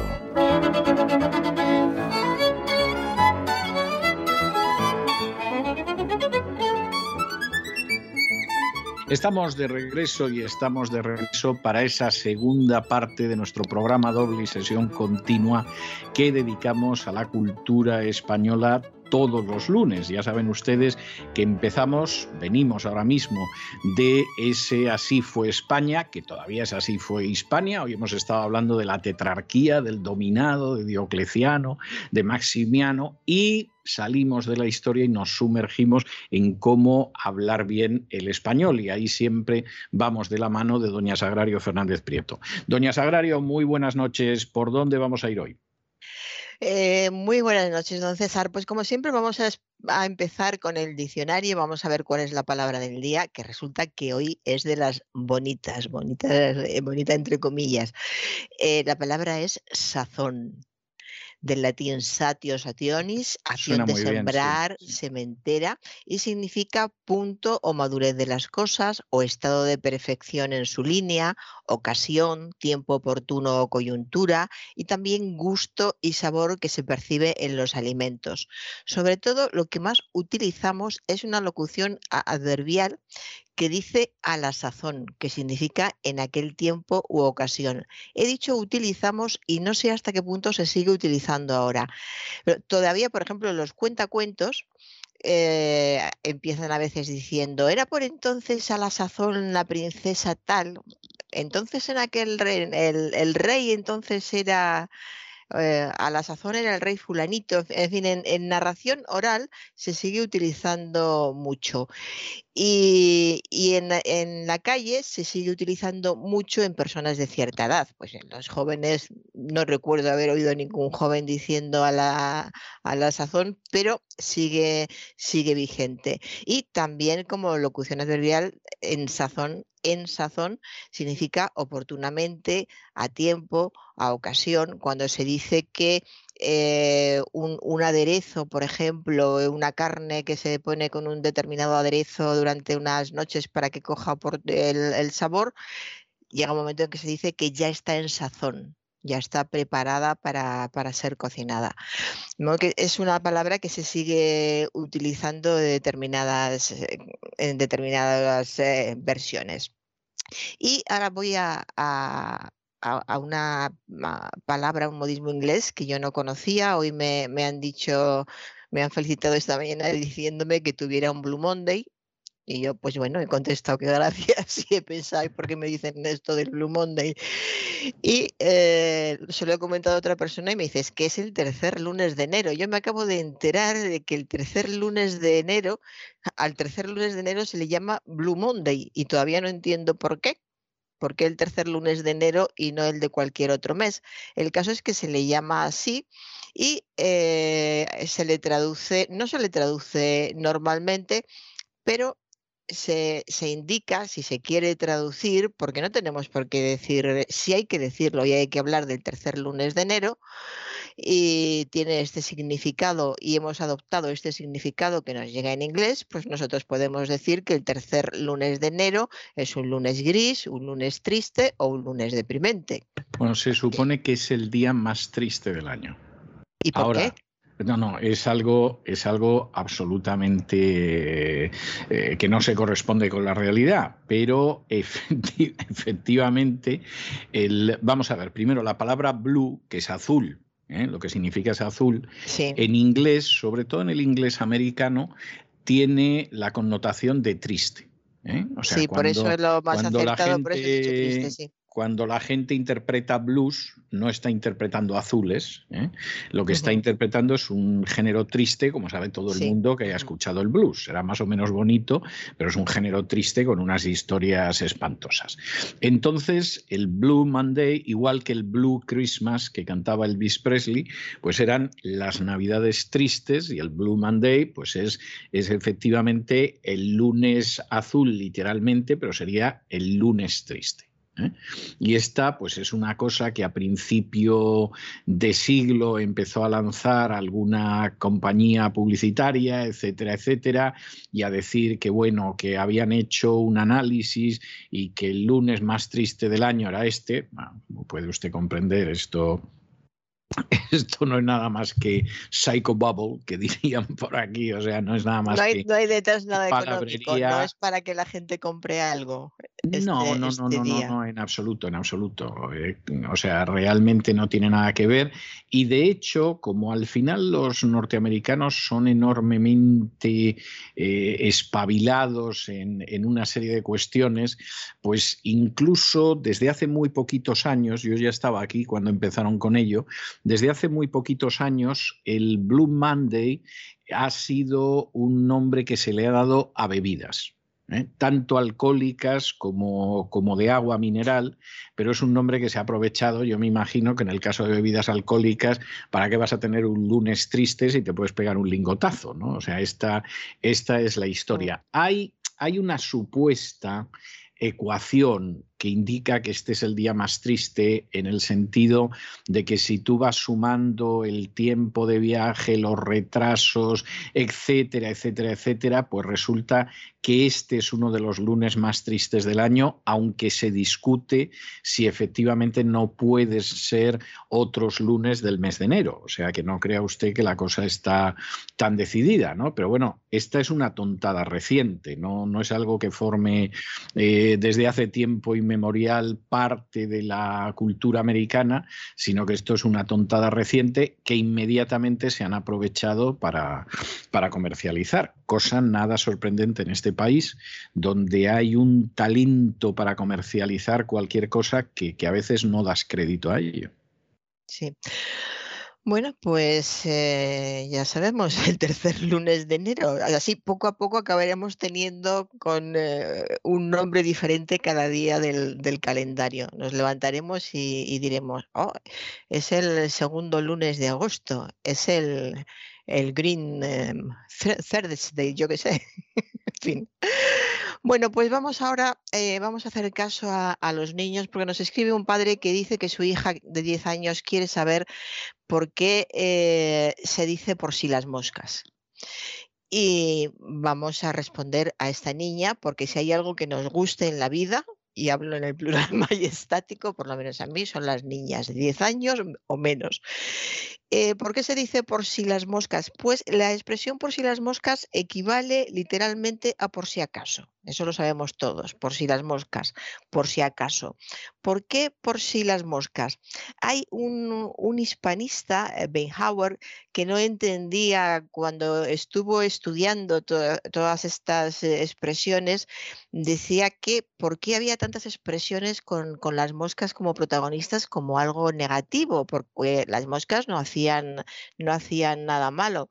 Y eh, hay otro historiador de la lengua español que a este eh, hispanista pensando en la falta de imaginación de este centro europeo, Benhauer, seguramente alemán o, o, suizo, que no fue más allá o vive en un país donde hace menos calor y hay menos moscas. Entonces dice que quizá estas cosas no se pueden demostrar nunca, pero quizá hubo un momento en que para poner fuera del alcance de los niños, me parece una explicación maravillosa además para una niña de 10 años, para poner fuera del alcance de los niños los postres y, golosinas, eh, también había que ponerlas fuera de, las moscas por si acaso se las querían comer. Entonces se retiraban esos dulces poniéndolos a salvo de la voracidad de los niños de la casa sin echarles a ellos la culpa. Es decir, no se decía, vamos a retirar esto por si os lo coméis vosotros. No, entonces los niños hubiera sido, se hubieran sentido culpables y hubieran tenido más ganas de comérselo, por supuesto. Así que se decía por si las moscas y los niños entendían y aceptaban y les parecía enormemente razonable que esos pasteles tan ricos se apartaran de las moscas para que las moscas no se los comieran porque se los tenían que comer ellos después. Es una explicación que eh, si no es cierto, está bien, eh, está bien buscado, como yo, dicen yo los, Es que los... creo que ya, yo es que creo que ya las moscas eran suficientes. Vamos a ver. Eh, mm, seguramente en los últimos 40 años, año arriba, año abajo, en España las moscas no forman parte de la realidad cotidiana. Pero yo recuerdo mi infancia en los años 60 y las moscas estaban en todas partes. O sea, las moscas eran una presencia constante, molesta, desagradable, que aparte de que estuvieran cayendo sobre la comida, que caían sobre ella, estaban cayendo sobre los niños, eh, sobre los adultos y sobre todo bicho viviente. Y cuando en un momento determinado, creo que era Alberto Cortés, sacó una canción que se llamaba Las moscas de una poesía sí. de Machado, pues es que Machado ahí describe una realidad. Lo que pasa que hemos pasado, los que tenemos pues más de medio siglo y bastante más de medio siglo, hemos pasado a la realidad de las moscas continuamente y cuánta mosca y tapa eso por si las moscas, etcétera, a que las moscas han desaparecido. Pero no han desaparecido, depende de la zona, pues por no, ejemplo, depende. donde yo vivo, hay en la parte de atrás de donde yo vivo hay muchas moscas, hay muchos pueblos donde pueblos de Castilla eh, o del sur donde hay muchas moscas y luego hay que tener en cuenta que tenemos frigoríficos. Cosa bueno, que no, esa, te, no había que no existía tanto en, entonces. en la infancia. Sí. No, no, yo creo que hay, yo creo que hay, eh, sí, hay una serie de circunstancias. Yo me acuerdo hablando, también hablando hace 40 años, ¿eh? Eh, con una persona que ya hace bastante tiempo que falleció y que me decía que él se había dado cuenta de que todo había cambiado. Él vivía en Majadahonda y que él se había dado cuenta de que todo había cambiado cuando de pronto un día descubrió que las moscas habían desaparecido de Majadahonda. Dijo, bueno, aquí ha tenido que cambiar la atmósfera, yo no sé si el sistema de producción, etcétera, etcétera, pero las moscas han desaparecido. Me acuerdo que, que, me lo contó a mí y a dos o tres personas más. Dice, yo me he dado cuenta de lo que cambió el país, Majada Onda, etcétera, etcétera, cuando de pronto descubrí que las moscas habían desaparecido.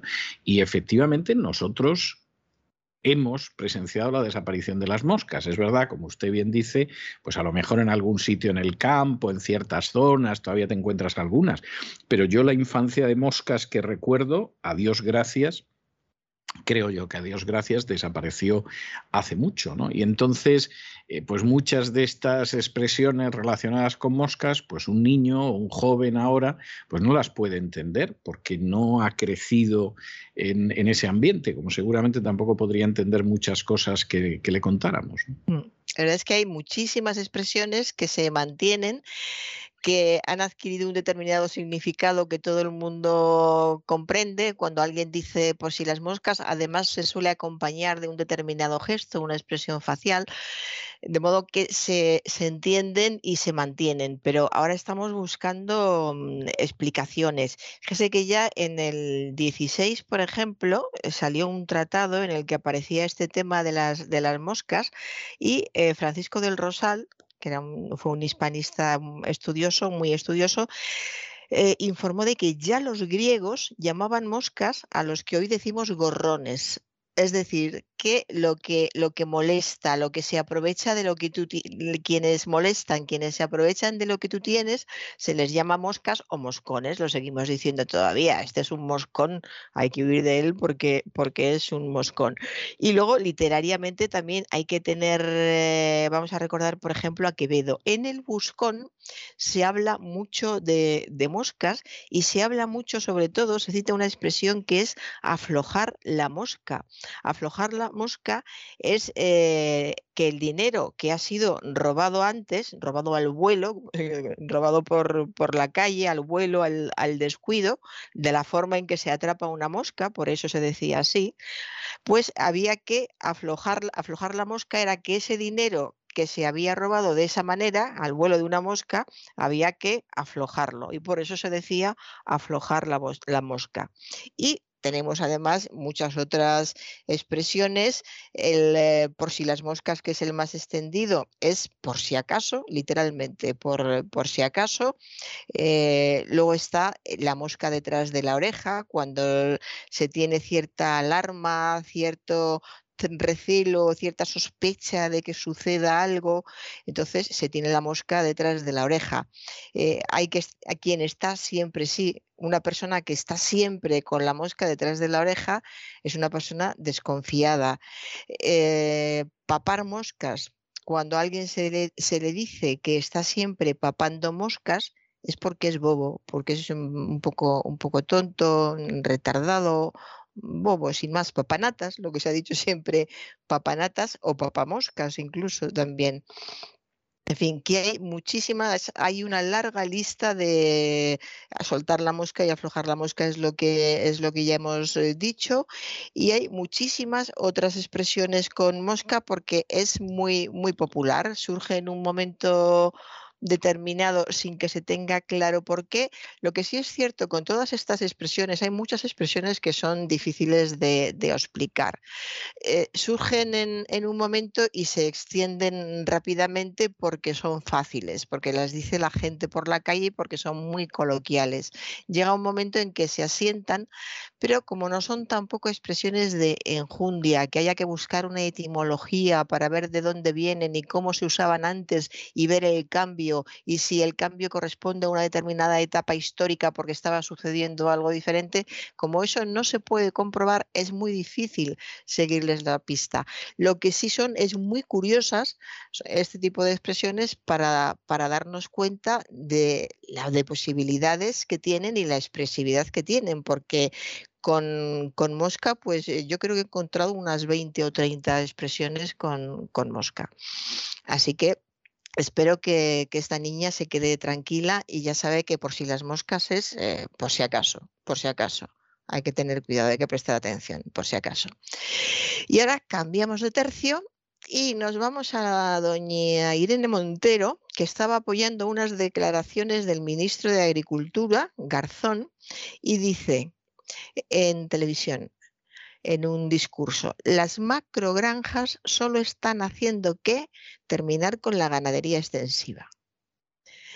Lo de las macrogranjas, o sea, me parece mal que acaben con lo que sea. Esto, esto está dando. solo, está, solo están haciendo que. Vamos, vamos, por favor. Que además he estudiado, no sé, dos cosas, ¿no? Dos carreras. No, psicología. no, no, no, tiene solo una carrera que es psicología. Bueno, solo una, en fin. Solo están haciendo que, solo hacer que, además es, incluso una norma, ¿no? Es de estas expresiones que salga de vez en cuando, que es un error que se puede cometer ocasionalmente. Hay una norma que dice que solo hacer que más infinitivo es una construcción vulgar y desaconsejable cuando eh, de forma académica se dice que una expresión es vulgar y desaconsejable, es que está muy mal, muy mal, no se debe utilizar. Se recomienda sustituirla por no hacer sino, no hacer más que o no hacer otra cosa que más infinitivo. Es decir, las macrogranjas eh, las macrogranjas eh, no están haciendo, sino lo único que están haciendo, por ejemplo, las macrogranjas lo único que están haciendo es terminar con la ganadería tal. Eh, las macrogranjas no hacen sino terminar, las macrogranjas no hacen más que terminar. Las macrogranjas no hacen otra cosa que terminar con la ganadería extensiva que hay, hay posibilidades, sin decir lo que ha dicho esta señora, que no vuelvo a repetirlo para, no confundir. Continúo. En las noticias, eh, esto eh, es algo que no entiendo, a ver si usted me ayuda. En, noticias de, una televisión importante, el, insolente fallecimiento del productor colombiano Ciro Durán insolente, insolente fallecimiento. No tengo la menor idea de por qué es insolente su fallecimiento. O sea, se lo digo de todo corazón. Eh, Ciro Durán es un productor, director de cine colombiano que ha muerto con 84 años. Entonces yo he pensado será el repentino, cuando he visto la edad, pues eh, mm, repentino e impactante o algo parecido que se suele decir en estos casos, cuando una persona de esa edad no es tampoco muy apropiado porque no, no, no, no, no es el momento de, utilizar algo así como repentino. Entonces, insolentes que comete insolencias, evidentemente, es que es orgulloso, soberbio, desvergonzado. ¿Por qué se califica a un fallecimiento como, como insolente? lo he visto en dos, eh, noticias, dos noticias importantes. Pues nada, si alguien, si algún oyente lo sabe y nos puede explicar por qué el fallecimiento de un productor colombiano se califica como insolente, es que eh, sería si fuera desconcertante. Lo, suyo hubiera sido doloroso, doloroso, algo que tuviera explicación. Doloroso si era muy bueno, eh, triste, en fin, hay muchos adjetivos. Incluso repentino, ya digo, si fuera otras circunstancias, otra edad pero insolente, a no ser que... no se me ocurre a menos que se considere que efectivamente pues no tenía que haberse muerto y el hecho de que haya fallecido es una insolencia de la muerte, ¿no?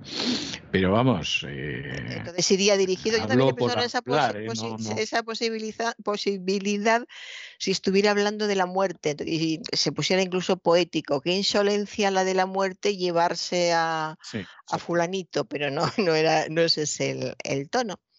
En fin, voy, al metro, que ya he empezado a ir en metro, no es que estuviera yo deseando, pero he tenido que ir en, metro. Y eh, comento una, una palabra que ya hace tiempo que me llama la atención. La palabra, el sustantivo rato, está sustituyendo a tiempo. La gente dice, como escuché yo en el metro el otro día, se puede ser feliz todo el rato. Un rato es un espacio corto de tiempo, entonces, cuando ellos dicen se puede ser feliz todo el rato, quiere decir se puede ser feliz todo el tiempo, continuamente, es algo inacabable, es estupendo, se puede ser feliz todo el tiempo. Eh, porque ya hace tiempo que me he fijado en esto y parece que se va a quedar como sinónimo de tiempo. Eh, el tiempo tiene un principio y un fin o puede no tenerlo, pero entre tiempo y rato hay, hay una diferencia semántica muy importante, no pueden ser eh, sinónimos. Por ejemplo, el otro caso que oí, es todo el rato, todo el rato repitiendo lo mismo. Pues nuestra madre, nuestras madres hubieran dicho es todo el tiempo, todo el tiempo repitiendo lo mismo que es lo duro, que todo el tiempo, todo tu tiempo estés oyendo lo mismo, te estén repitiendo lo mismo y si es un rato, es puntual y se acaba. No veo por qué hay que eh, equiparar rato con, tiempo. Insisto, rato es un espacio de, de, tiempo. Incluso se utiliza también en la expresión pasar un buen rato o pasar un mal rato que eh, queda muy clara la idea de que es un tiempo pasajero, que dura poco. No se puede comparar con, eh, con un disgusto que, que, me duró toda la vida, que sería, que sería el, todo el tiempo. Así que este todo el, el rato vamos a seguirle la pista, a ver sobre todo quién lo dice. Yo eh, se lo escuché a personas jóvenes, dos personas jóvenes diferentes. Vamos a seguirle la pista.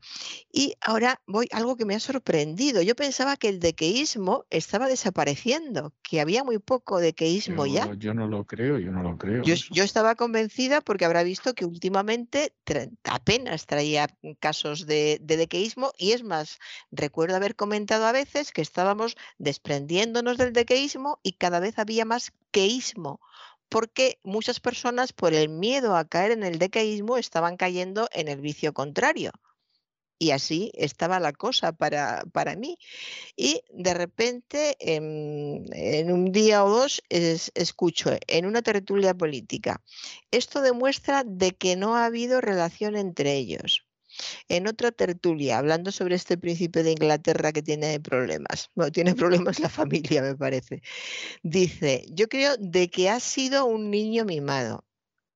Eh, en otra ocasión, le sugerí de que se apartara en todos estos casos, que es el dequeísmo, una construcción en que la D, la preposición de es así de simple, no hay que preocuparse por más explicaciones, podría haberlas, o sea, las hay, pero no hace falta, el dequeísmo es una construcción en la que sobra la preposición de. Esto demuestra que no ha habido relación entre ellos. Hay una forma de comprobarlo eh, y es hacerse una pregunta en esto que acabo de decir. Esto demuestra de que no ha habido relación entre ellos. ¿Qué demuestra? Que no ha habido relación entre ellos. Vemos que en la pregunta y en la respuesta no aparece ninguna preposición de por ningún lado. Esa es la prueba de que sobra en el enunciado. Esto demuestra que no ha habido relación entre ellos. Por ejemplo, en yo creo de que ha sido un niño mimado. La pregunta sería, siempre vamos al, verbo principal. Yo creo. ¿Qué creo? Que ha sido un niño mimado. Vemos que otra vez no hay ninguna necesidad de la preposición de. La tercera el tercer ejemplo. Le sugerí de que se apartara. ¿Qué le sugerí? Que se apartara. Ninguna necesidad de la preposición de. De modo que si a veces tenemos dudas, pues eh, podemos recurrir a este truco, entre comillas, o esta forma de, de aclararnos que eh, hay que comprobar que es muy fácil. Igual escuchándolo ha parecido algo, no sé si ha parecido algo lioso, pero es eh, facilísimo. Es el principio de la frase y hacerle la pregunta, ¿esto demuestra? ¿Qué demuestra? Yo creo, ¿qué creo? Le sugerí, ¿qué le sugerí? Y a partir de ahí se nos va a dar la respuesta fácilmente. Y eh, bueno, esto es una, es una buena noticia. Work in progress. Yo recuerdo haber he comentado eh, esta fórmula Work in Progress diciendo que había que utilizar la traducción al castellano, que la teníamos, que no era necesario decir Work in Progress, porque además se, estaba utilizando de una forma muy coloquial en, ambientes eh, de, trabajo, en ambientes de universidad. Y el significado de work in progress es trabajos en curso o trabajos en proceso. Y hace poco escuché en la radio, eh, le preguntaban a un señor que estaba investigando, una señora estaba investigando sobre una nueva vacuna. y le decían que si podía avanzar ya algo de los resultados. Y la señora contestó, es un trabajo en proceso y no puedo dar información. Correctísima. Es un trabajo en proceso. Hace poco más de un año, eh, equivalente a esto, la pregunta, hubiera dicho, estamos en work in progress y no podemos dar información pues ya se utiliza en, castellano, por lo menos esta señora lo utilizó con la mayor naturalidad del mundo. Es un trabajo en proceso y no puedo dar información. Y eh, ahora voy a una señora en, que en una entrevista dice, ten cuidado con lo que dices que tengo la piel muy fina.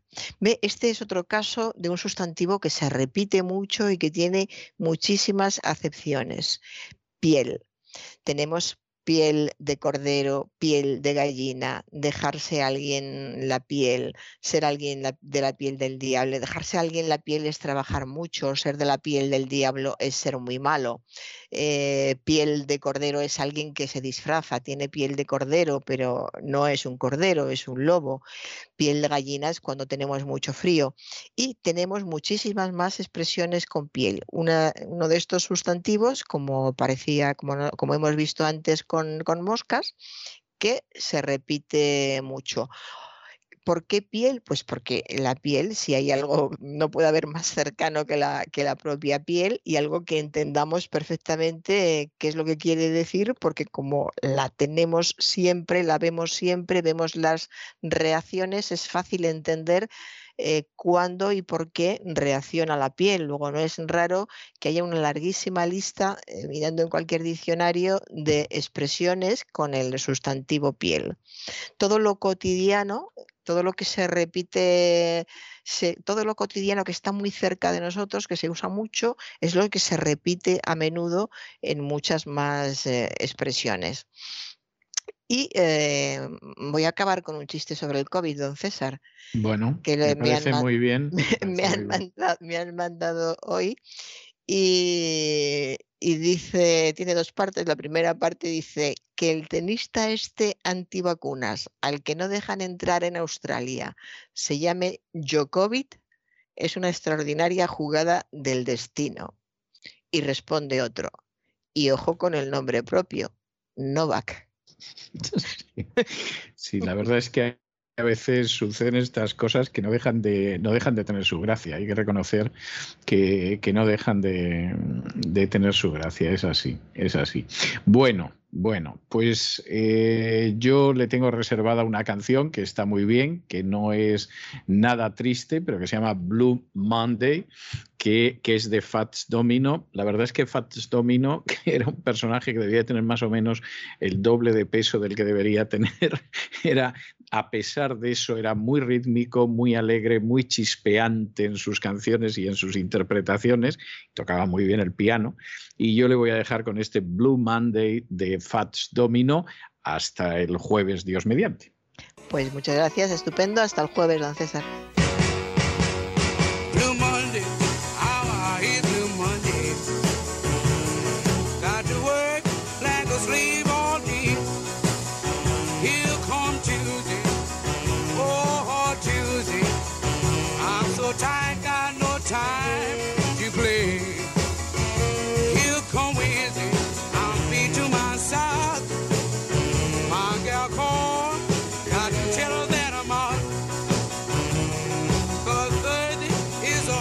Con estos compases alegres, a pesar del Blue Monday de Fats Domino, hemos llegado al final de nuestra singladura de hoy del programa La Voz. Esperamos que lo hayan pasado bien, que se hayan entretenido, que incluso hayan aprendido una o dos cosillas útiles. Y los emplazamos para mañana, Dios mediante, en el mismo lugar y a la misma hora. Y como siempre, nos despedimos con una despedida sureña. God bless you. Que Dios los bendiga. the time.